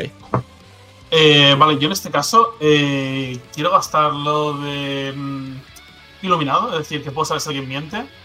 Mm. Con toda la conversación que vamos a tener con, con Mm. este buen villano. Es decir, si en algún punto nos miente, nos dice algo que. mm, Vale. Vale, me ha preguntado que quién cojones, que quién cojones soy. Oh, monsieur. Solamente soy un simple, un simple ciudadano en busca de la verdad. Ya ahora puedo ma- remarcar él, ya que me dirijo a él. Soy un simple ciudadano en busca de la verdad y el conocimiento. No sé por qué soy ruso. ¿Sabes? Le pido por favor, le pido por favor, piedad. Eres solo una molestia. ¡Ah! Lo soy, lo soy, sin duda lo soy. ¿Cómo te has colado aquí dentro? Me han arrastrado. Me han obligado a ir con ellos. Mientes. No me puedes engañar. Oh, oh, monsieur, no es mi intención engañar, en- engañarle. Simplemente mi retórica a veces puede resultar un poco confusa. Ves que te mira extrañado. Y en tu cara ves la misma cara de Max cuando sabe cuando alguien le engaña. Y ves que lo que hace es que coge un cuchillo y se corta la mano. Ves cómo se cortan las dos manos y con ambas manos mete las manos hacia su cinturón, pero en vez de meterlas en el cinturón las manos desaparecen y ves como lo que aparecen son dos pistolas. Son dos trabucos enormes, doble cañón, y ves cómo te apuntan ambas. Dime la verdad. Ya.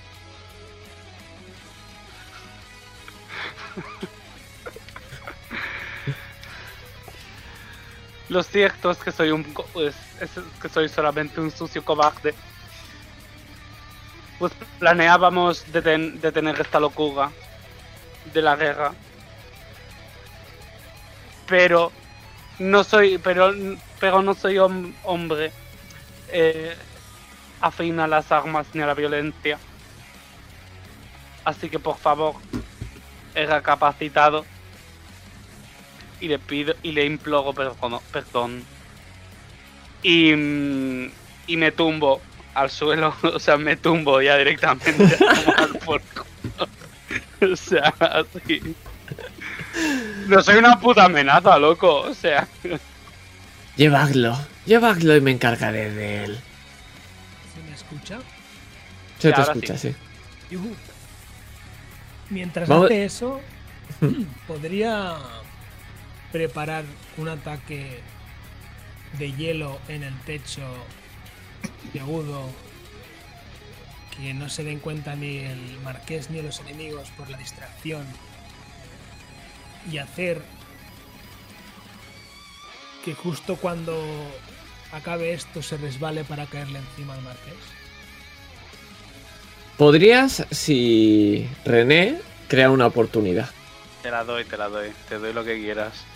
Un Desde aumento suelo, en y el gasto. Pues sí. por un aumento de cada uno y un punto de héroe de Orn, descríbeme qué haces. Vale. Bueno, mientras nuestro querido Redené está distrayendo al enemigo y a sus malditos parias, creo, a partir del agua del aire generada por la humedad, creo una forma puntiaguda en el techo, el cual hace que caiga una gotita de agua justo dentro de la ropa de nuestro querido marqués. Pero cuando justo se da cuenta es cuando justo está cayendo ese trocito de hielo enorme hacia su frente, lo que causa cosas muy graves. Pues descríbeme, Orn, como... ¿Qué, qué es lo que ocurre con el hielo? ¿Y qué es lo que ve Max? Porque luego me interesará ver qué hace Max. ¿Qué es lo que ocurre?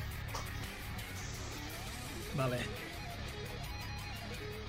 El nuestro marqués mira hacia arriba y justo cuando está poniendo la cabeza hacia la dirección, el hielo se pone entre ojo y ojo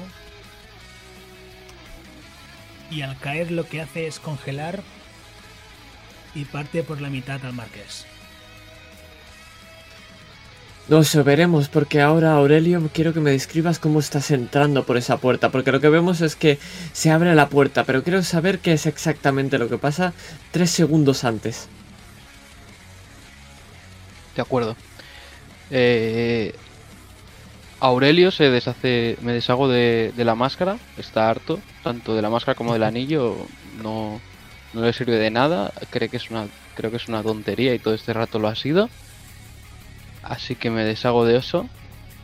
Y, y nada, me pongo a luchar con, con los guardias, aunque me cuesta bastante más que antes. Pero, pero sigo con mi martillo, eh, aplastándolos a todos, o, o al menos lo que puedo, porque 4 contra 1 es imposible, pero bueno, miden, son enanos, así que nada. Y cuando se abre la puerta podemos ver cómo saltan esos guardias. Al final son enanos. ¿Qué es para Aurelio? Absolutamente nada. Y lo que podemos ver, como si fuéramos en un rayo X, podemos ver cómo Aurelio está corriendo mientras sube unas escaleras, mientras vemos lo que pasa arriba. Orn, ¿ves cómo justo ese hielo va a partirle en dos, literalmente? Lo que puedes ver es que justo cuando va a hacerlo, le rasgas la cabeza y justo cuando empieza a salpicar la sangre, es como si el cuerpo entero de esa sangre que salpica se bañara y de golpe y porrazo ya no está ahí. René, sabes exactamente lo que ha hecho. Sabes que ya no se está ahí porque ha hecho un portal y se ha dirigido a otro sitio. Te pido un aumento para saber dónde.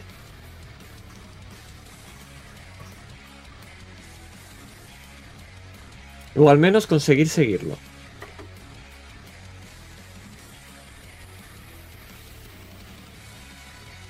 René, ¿qué haces? Eh, yo puedo saber dónde está. Te lo acabo de comentar. Si me das un aumento, sí. Vale, pensa- pensaba que se lo, perdón, pensaba que se lo estabas diciendo a Orn. No. Eh, vale, sí, sí, sí, te doy un. Te doy un aumento. Y me dices dónde está, por favor. No puedes saber dónde está, pero puedes mantener abierta esa apertura, ese portal de sangre que está haciendo. Y puedes enviar a una sola persona.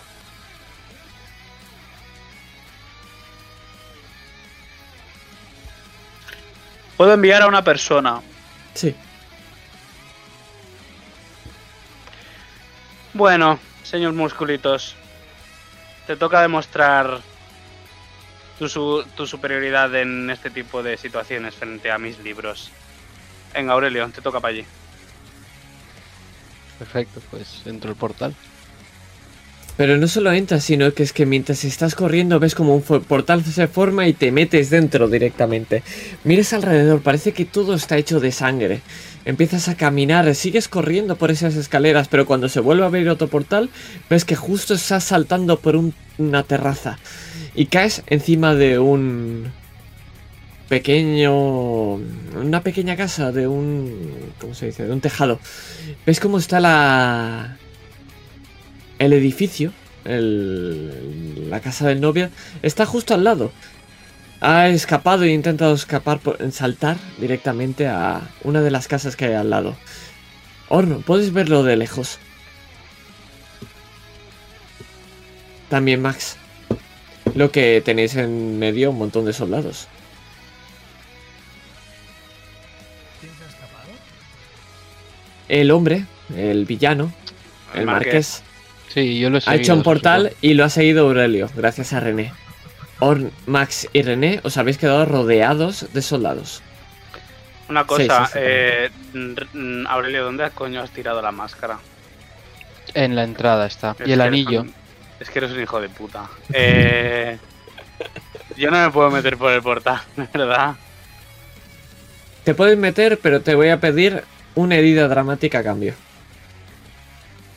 Pues una herida dramática será. Descríbeme cómo te hieren mientras te metes en ese portal. ¿Cómo me hieren? Sí, cómo te hacen daño mientras entras en ese portal. Pues me estaban apuntando todavía, creo. Sí. Todavía me estaban apuntando, así que una de las personas al ver el. al ver el trozo de hielo caer, todo esto, deciden que por alguna razón es, me he encargado yo de todo esto. Y así que uno de ellos abre fuego. Eh, y me da. no sé, ¿dónde quieres que me dé? Donde tú quieras. En el costado, por ejemplo. En el costado, por ejemplo. Así Vemos que decido. Sí, sí, dime, dime.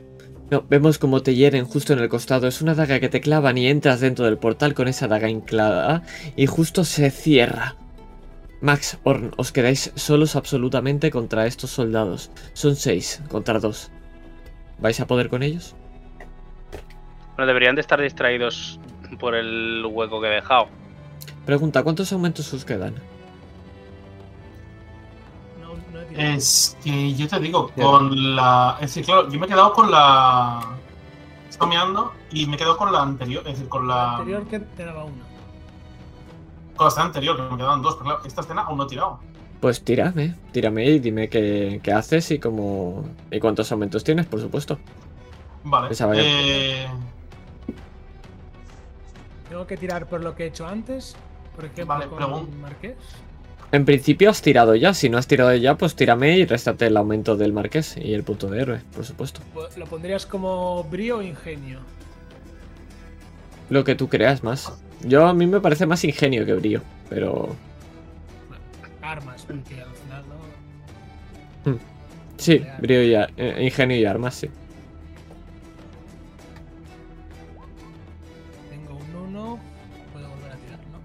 Exacto. 9, 4 aumentos. 46. vale, yo pregunto, ¿aún quedan restos de hielo en el techo? Justamente por donde están los soldados, ¿hay restos de hielo por ahí, en esa zona? Sí, por supuesto, puedes ver como toda la pared y todo el techo y alrededores está lleno de hielo, sí, efectivamente. Vale, pues en ese caso, eh, cojo el. Era como una pistola, puede ser lo que me ha dado antes René. Sí, Vale, y me dispongo a cargarla eh, de sodio y apunto al techo. perfecto. Entonces, eh, Eso- apuntar. Eso. No, no, no, va- no hay problema. Depende de los aumentos que te gasten, van a pasar más o menos cosas. Con uno, vas a caer un poquito de hielo. Con dos, va a caer bastante hielo. Con tres, vas a reventar el techo. Con cuatro, con cuatro te cargas hasta el suelo. Eh, vamos a darlo todo. Le met- no va, le metemos eh, tres. Tres. Vale, Eh, perfecto. espera, entonces, eh, supongo que, claro, me cargo el techo. Esto es como un poco como. eh, como. eh, el arcano imprudente, ¿no? Entonces, ¿puedo ganar un punto de oro por esto? Puedes ganar un punto de R por esto, efectivamente. perfecto. Pues venga. Pero esto va a hacer que Orn, me vas a tener que gastar un aumento si no quieres que te caiga todo el techo encima. ¿Es necesario? ¿Se puede crear una pantalla o llamar a la águila? Podrías hacerlo, podrías gastarte otro aumento para... eh, La cosa es que te vas a gastar un aumento para evitarlo. El cómo tú quieras evitarlo a tope. ¿Eso matará a los seis guardias? Matará a tres. Ok. Vamos a poner este. Pues escríbeme, ¿qué pasa, Max? Eh, en ese momento, eh, pues eso, una pistola eh, como con una. como una especie como de. de bala ahí que desperdigará sodio por el techo, reacciona virulentamente, creando una, una gran explosión que hace que el techo, en parte, eh, salen todos los hacia arriba, pero también hacia abajo, dañando así y dejando fuera de combate a tres guardias. Los vemos enterrados en hielo y como el resto saltan y por suerte sobreviven. Orn los tiene los tres delante. Están asustados por lo que acaba de hacer Max. Creen que van a morir y lo único que hacen van a hacer va a ser luchar. ¿Qué es lo que haces? Pues. Me gustaría saber si los puede intimidar para que se caguen y se vayan. Te voy a pedir tres aumentos, uno para cada uno. Porque si hago un ataque también es tres aumentos. Tres aumentos, uno por cada uno. Ok, pues let's go. Dime, ¿qué es lo que haces exactamente y qué ocurre? Ok. Pues. em, ya que gastamos tres, ni intimidar ni hostias. Cogemos la espada. Me impulso al suelo. eh, me tiro hacia ellos. Y los parto a partir del estómago en horizontal los tres. Dejándolos con las úlceras y todo fuera.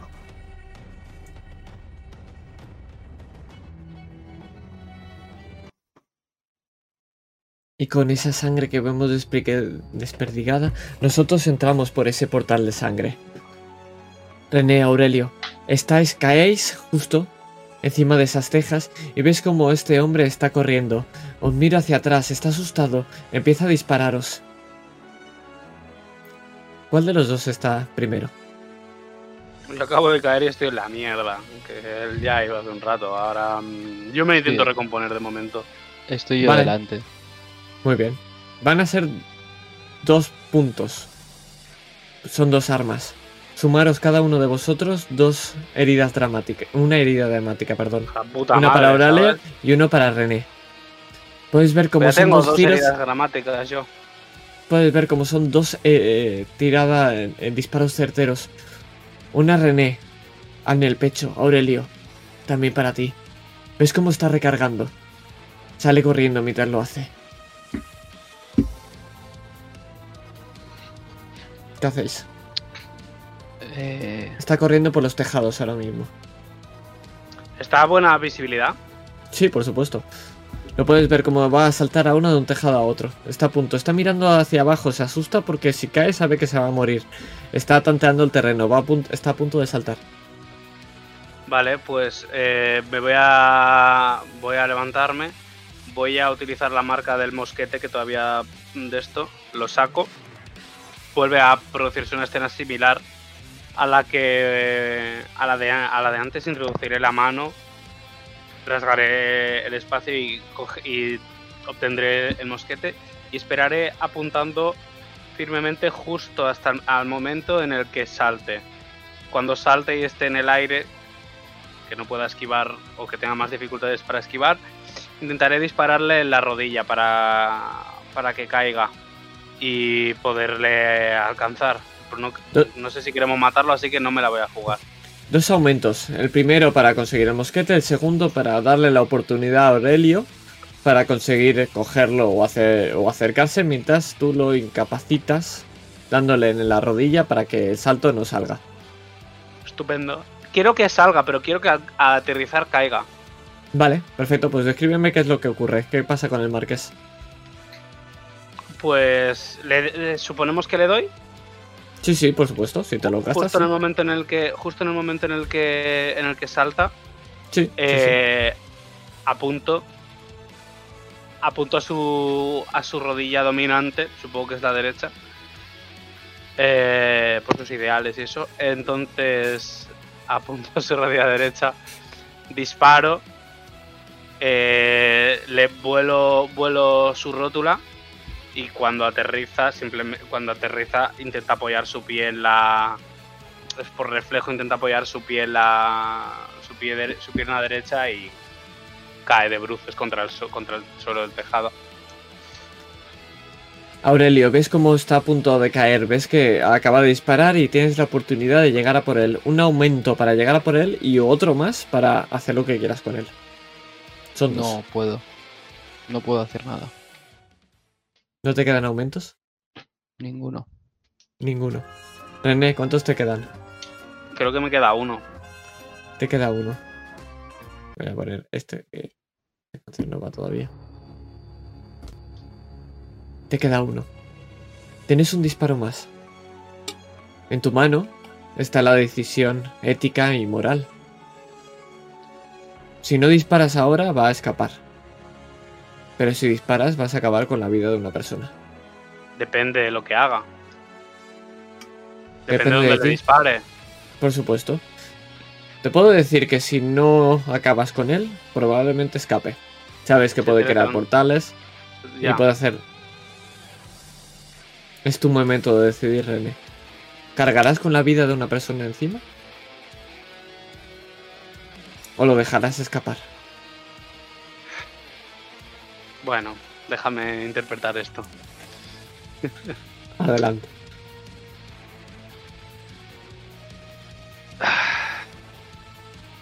La justicia no está en manos de, de ningún hombre que yo conozca.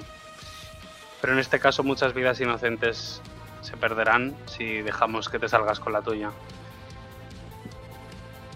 Eh, si bien he dicho antes que el fin, el- los medios por los cuales querías eh, desatar la guerra no eran los correctos, los medios por los que yo voy a poner, voy a evitar que, que ocurra, eh, sí que lo son. Por lo menos sí para el bien mayor. Descansa en paz, compañero. Y apunto a la cabeza ahora que... Apunto a la cabeza y disparo. Sí. Supongo que fallo uno, a, a ver dos disparos, pues fallo uno, al otro le doy. Y silencio. Y todo se vuelve negro.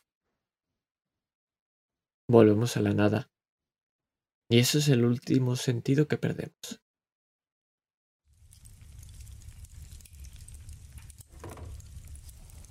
¿Qué? ¿Me vas a decir que esta no es la mejor historia que has escuchado en tu puta vida? Oye. Oye, ¿estás despierto? No me jodas, que me estás diciendo que he contado todo esto y no te has enterado de nada. Ah, por culo. Y vemos como estas dos personas que estaban bebiendo, una de ellas ahora dormida completamente, se queda sola. Pero no nos quedamos con ellos, nos quedamos mirando este fuego. Porque lo único que vemos es a cuatro copas brindar. Y poco a poco nos vamos mirando hacia esa luna llena que se pierde y empieza a salir el sol. Gracias por jugar a la mirada del vagabundo.